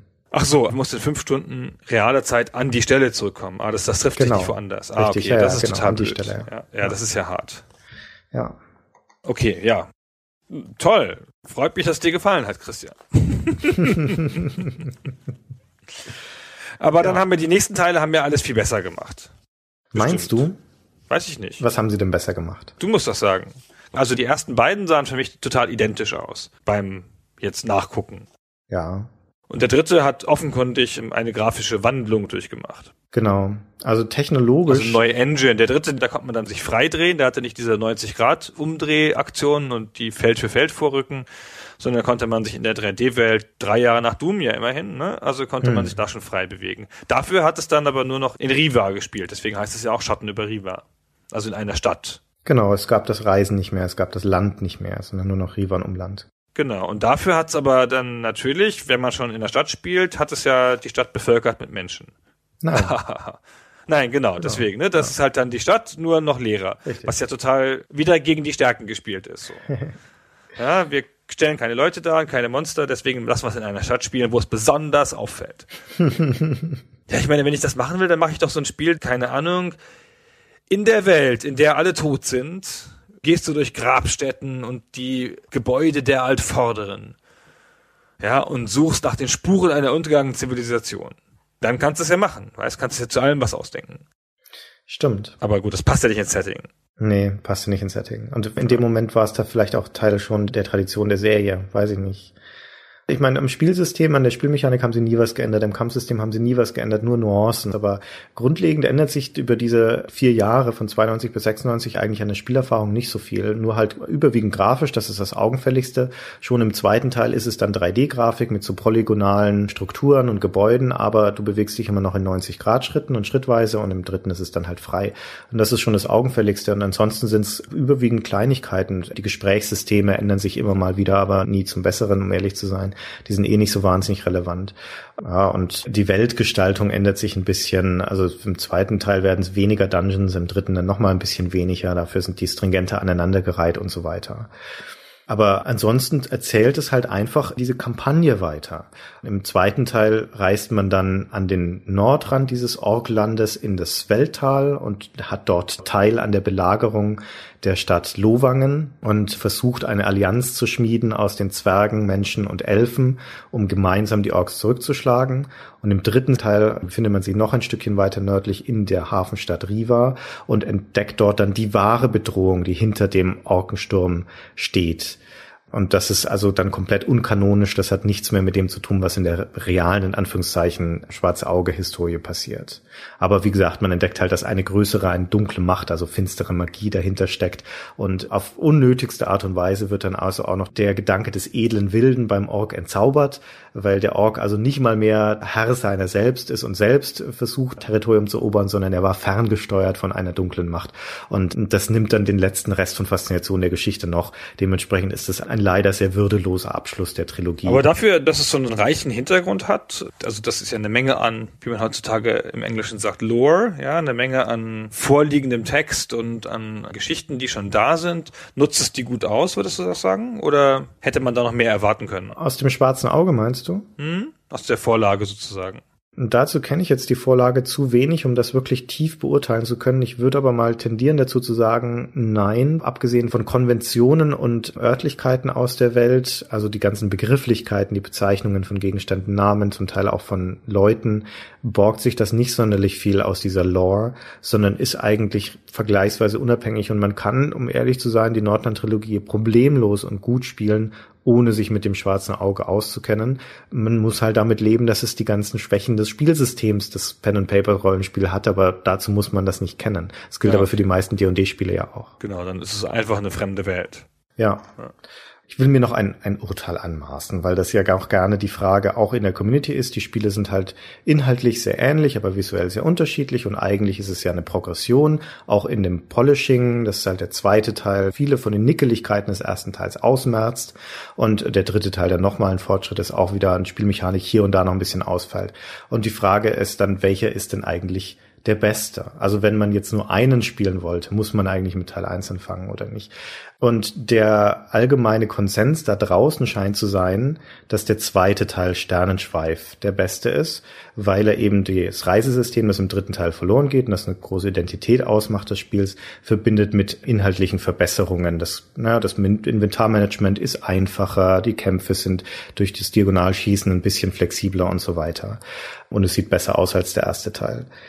Objektiv gesehen stimmt das. Trotzdem ist meine Meinung, dass der erste Teil mit Abstand der beste der Serie ist und man sich den zweiten und den dritten gut schenken kann, weil sie nicht mehr groß was beitragen. Und das liegt hauptsächlich daran, dass der zweite, der eigentlich das Potenzial hätte, der beste Teil zu sein, ein paar ganz, ganz dumme Designentscheidungen hat, was die Progression durch diese Spielwelt angeht. Und ich will mich jetzt hauptsächlich auf eine konzentrieren, obwohl er ein paar massive Zumutungen an den Spieler hat und Dummheit und Zackgassen hat, die richtig ärgerlich sind. Er hat mit dem Sumpf zum Beispiel ein ganzes Gebiet Gebiet, das von vorne bis hinten ein einziges Ärgernis ist in seiner ganzen Questgestaltung. Ja, also es wirklich, das ist nur quälend und da musst du viele Stunden reinstecken. Aber das zentrale Ärgernis ist die Stadt Lowangen, die ja unter Belagerung der Orks ist. Das heißt, was eigentlich ganz cool ist, diese Stadt ist schon länger belagert, die Vorräte gehen zur Neige, es herrscht Verzweiflung in der Stadt, es gibt kaum noch irgendwas zu essen, die Tavernen haben geschlossen, es gibt keine Übernachtungsmöglichkeiten, die Waffen sind alle eingesammelt worden zur Stadtverteidigung, du kriegst also nichts, es herrscht Not letztendlich was eigentlich eine ganz coole Konstellation ist. Und jetzt musst du im Spielverlauf in die Stadt Lowangen rein. Die Orks stehen davor und die lassen jeden rein in die Stadt. Ja, die haben da kein Problem damit. Nur nehmen sie dir vorher alles ab, was du am Körper trägst bis auf magische Waffen, deswegen Aberglaube rühren sie die nicht an. Also du kommst nach Lohmungen rein, du musst nach Lohmungen rein und es ist alles weg, was du dir vorher erspielt hast, auch im ersten Teil. Ich glaube, wir haben es noch nicht explizit erwähnt, aber man kann seine Charaktere übernehmen, wie Mass Effect, also du kannst sie mal importieren in den nächsten Teil. Es ist also alles weg, alle Nahrung, alles bis auf die paar, drei, vier magischen Sachen, die du mit dabei hast hast alles verloren, was an sich schon mal ärgerlich ist. Und du kriegst es auch nie wieder zurück. Ja, es ist wirklich weg. Du kriegst es nie wieder. Du musst dich von da an wieder neu ausrüsten. Und dann stehst du in Lowangen und hast durch die Tatsache, dass die Stadt belagert ist und dass da Not herrscht, auch keine Möglichkeit, sich so richtig wieder neu auszurüsten. Und wenn dann nur wirklich rudimentär eigentlich eine spannende Konstellation. Du musst dich irgendwie durchschlagen. Du findest ein paar Quests, die dir helfen, ein bisschen Ausrüstung zu bekommen. Und letztendlich findest du auch jemanden, der dir hilft, wieder aus der Stadt rauszukommen. Und der gibt dir einen Auftrag. Aber um sicherzustellen, dass du diesen Auftrag erfüllst, behält er also auch noch zwei deiner sechs Leute als Geiseln da. Jetzt gehst du wieder raus in die Spielwelt als schlecht ausgerüstete Party mit zwei Leuten weniger. Und muss dann in den Sumpf, das beschissene Gebiet, und dort harte Quests lösen mit harten Kämpfen. Und das ist nicht mehr in irgendeiner Form spaßig, es ist nur noch frustrierend. Es ist von hinten bis vorne nur noch frustrierend. So weit, dass alle erfahrenen DSA-Spieler die das schon kennen, empfehlen, dass man das Spiel austricksen soll, dass man einen Charakter zum Beispiel abtrennen, irgendwo abstellen soll, der behält alle Sachen, den fügt man später wieder zur Party zu, solche Geschichten. Also es wird empfohlen, das Spiel auszutricksen, damit du wenigstens noch einen Funken Spaß dran hast, da weiterzuspielen. Denn ansonsten ist das ein Punkt, wo ich gut verstehen könnte, wenn ein großer Teil der Leute aussteigen. Und das ist, wie gesagt, nicht der einzige, sondern es gibt noch ein paar weitere derartige Zumutungen in dem Spiel und das verdirbt mir als Spieler einen großen Teil des Spaßes. Deswegen kann ich den zweiten Teil, obwohl er objektiv gesehen die Anlagen dazu hätte, der beste zu sein, kann ich nicht empfehlen, den zu spielen. Hatte der nicht auch ein bescheuertes Ende, habe ich gehört? Ja, hat er auch noch, genau. War das nicht so ein edgy badge Ende von wegen so, das war gar nicht so. Vielen Dank. Ja, also ihr habt das alles nur geträumt oder so ähnlich.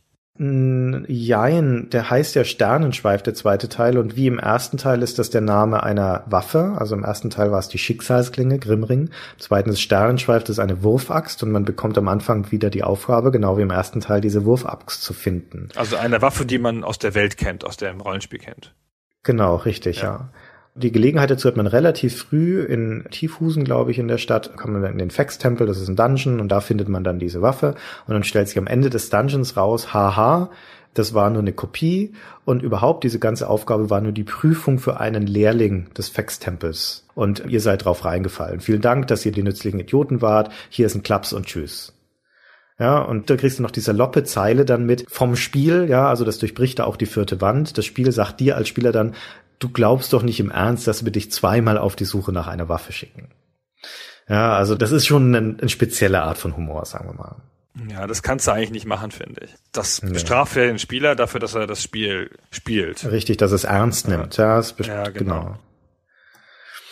Ja, und das Ende an sich ist einfach bescheuert. In der letzten Stadt sollst du den Salamanderstein abliefern, also da ist es dann die Hauptquest, dieses Artefakt, den Salamanderstein suchst du lang, findest, der musst du dann bei dem Kontaktmann abliefern, der, der dir genannt wurde. Und in dem Haus ist aber der Kontaktmann nicht, sondern dann da sind Leute, die dich verprügeln wollen.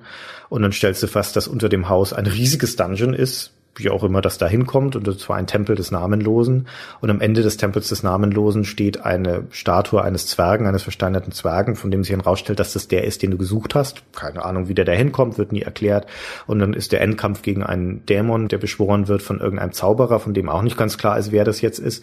Und wenn du den besiegst, dann taut dieser Zwerg wieder auf und dann ist das Spiel zu Ende. Also vielleicht war ich auch einfach zu doof, aber mir leuchtete nicht ein und das Spiel erklärt auch nichts in diesem Moment, wie das alles hier zusammenkam. Es wirkte alles zusammen gewürfelt und sehr unbefriedigend. Ist das eigentlich in Deutschland sehr viel positiver aufgenommen worden als im Ausland?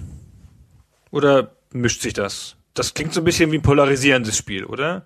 Das ist in Deutschland schon sehr erfolgreich gewesen. Und es hat in der Presse polarisiert, ja, also was die Wertungen angeht. Aber das Interessantere ist daran, was du gerade schon angedeutet hast, das war ja im Ausland erfolgreich, die Serie. Ja, das hat ja im Ausland Zertec gemacht.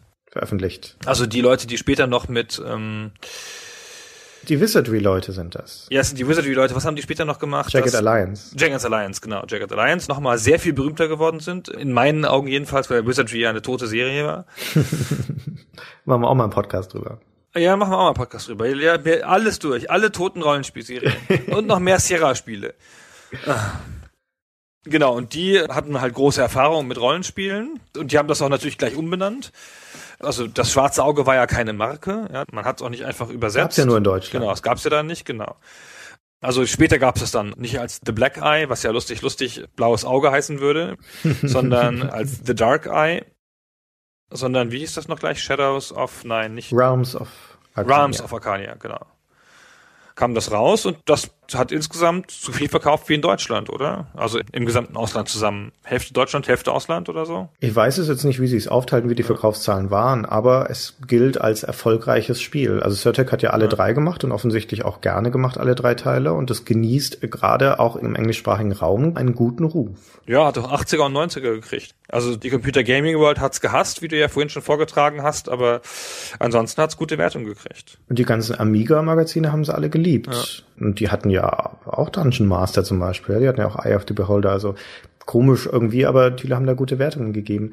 Also bis Gothic kam dann, war das im Prinzip die erfolgreichste und populärste deutsche Rollenspielserie im Ausland.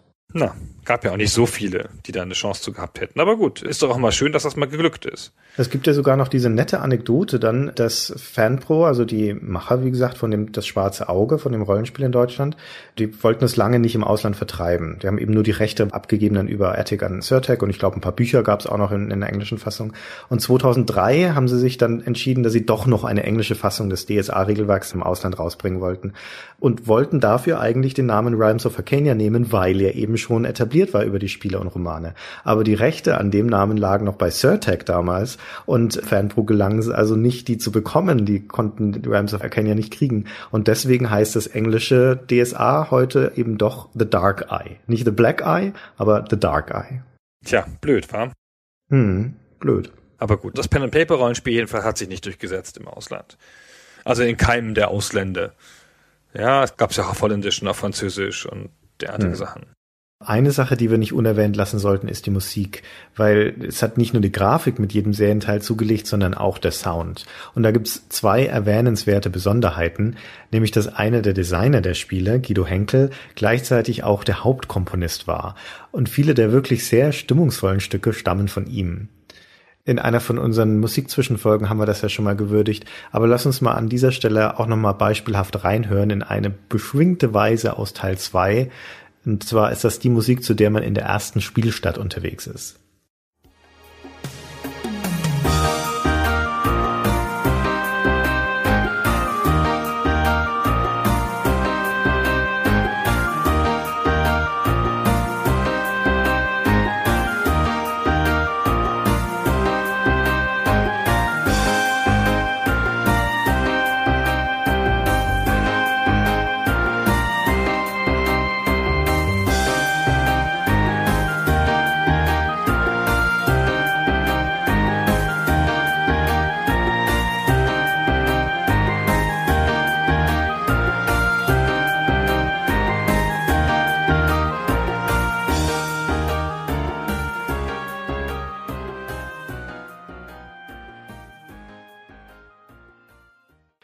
Zweite Besonderheit ist, dass der zweite Serienteil Sternenschweif meines Wissens nach das einzige Spiel aus deutscher Herstellung ist, zu dem ein Speechpack veröffentlicht wurde.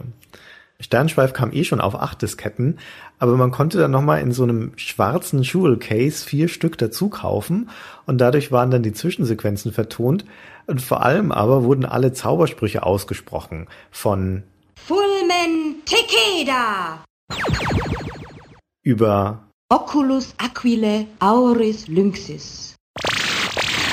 Bis natürlich Plumbumbarum. Das war schon nett. So. So. Okay, Gunnar. Es gibt noch so viel zu erzählen aus dem zweiten Teil, aus dem dritten Teil noch mehr über die Story und so weiter, aber ich glaube, das ist schon ganz schön lang geworden jetzt dieser Podcast. Ich kann auch schon nicht mehr, aber du hast machst den Eindruck, als hättest du nicht all dein Wissen verschossen. Ich habe jetzt nichts Wesentliches mehr, was man unbedingt erzählen müsste. Ich habe meinen Favoriten gekürt. Wenn man eines von den Spielen nochmal spielen wollte, dann sollte es das erste sein für diese äh, Erfahrung. Und man sollte sich aber, wenn man es noch nicht gespielt hat, im Klaren darüber sein, dass es in vielerlei Hinsicht ein sehr schmerzhafter Prozess sein wird. Also man vergibt sich auch nicht so viel, wenn man es nicht mehr anfasst. Trotzdem ist es wichtig zu wissen, dass es für das deutsche Rollenspiel an sich ein Meilenstein war, insbesondere der erste Teil, aber die ganze Serie an sich. Und dass es zu Recht also den Ruf einer sehr populären und von vielen Leuten bis heute auch sehr geliebten Rollenspielreihe hat. Auch vermutlich wieder, weil es wie Gothic dann für eine späte Generation, für manche Leute hier in Deutschland eine der ersten intensiven Rollenspielerfahrungen waren und halt vor allem eine, die so ein bisschen transmedial war, die das Rollenspiel, das man schon aus Pen and Paper kannte, verbunden hat mit der Computererfahrung. Und das ist halt immer noch ein bisschen was Besonderes. Also es hat sich historische Verdienste erworben, aber man muss es vielleicht nicht nochmal unbedingt spielen. Es sei denn, man ist historisch interessiert. Für den reinen Spielspaß ist vielleicht ein bisschen sperrig heutzutage. Genau, so kann man zusammenfassen. Es gibt ja vom ersten Teil auch ein Remake, das vor hm, zwei, drei Jahren rausgekommen ist und das so skandalös verbuggt war. Ich habe es nicht gespielt, bis heute nicht. Dem Vernehmen nach ist es jetzt einigermaßen gesund gepatcht. Also wenn man das nochmal spielen wollte, dann vielleicht eher damit, aber ich weiß nicht, wie nah das an der Spielerfahrung des Originals ist. Das können aber Leute, die es gespielt haben, gerne in den Kommentaren bei uns auf der Webseite nachtragen. Genau, das wäre ein sehr hilfreicher Service. Dann bedanken wir uns für das Zuhören an diesem stundenlangen Epos, in dem im Wesentlichen der Herr Schmidt geredet hat. Es ist ja häufig gewünscht worden, die Nordland-Trilogie, und jetzt haben wir sie erschöpfend behandelt. Genau, dann bedanken wir uns und wünschen eine gute Zeit. Bis zum nächsten Mal. Bis zum nächsten Mal. Tschüss. In Kende.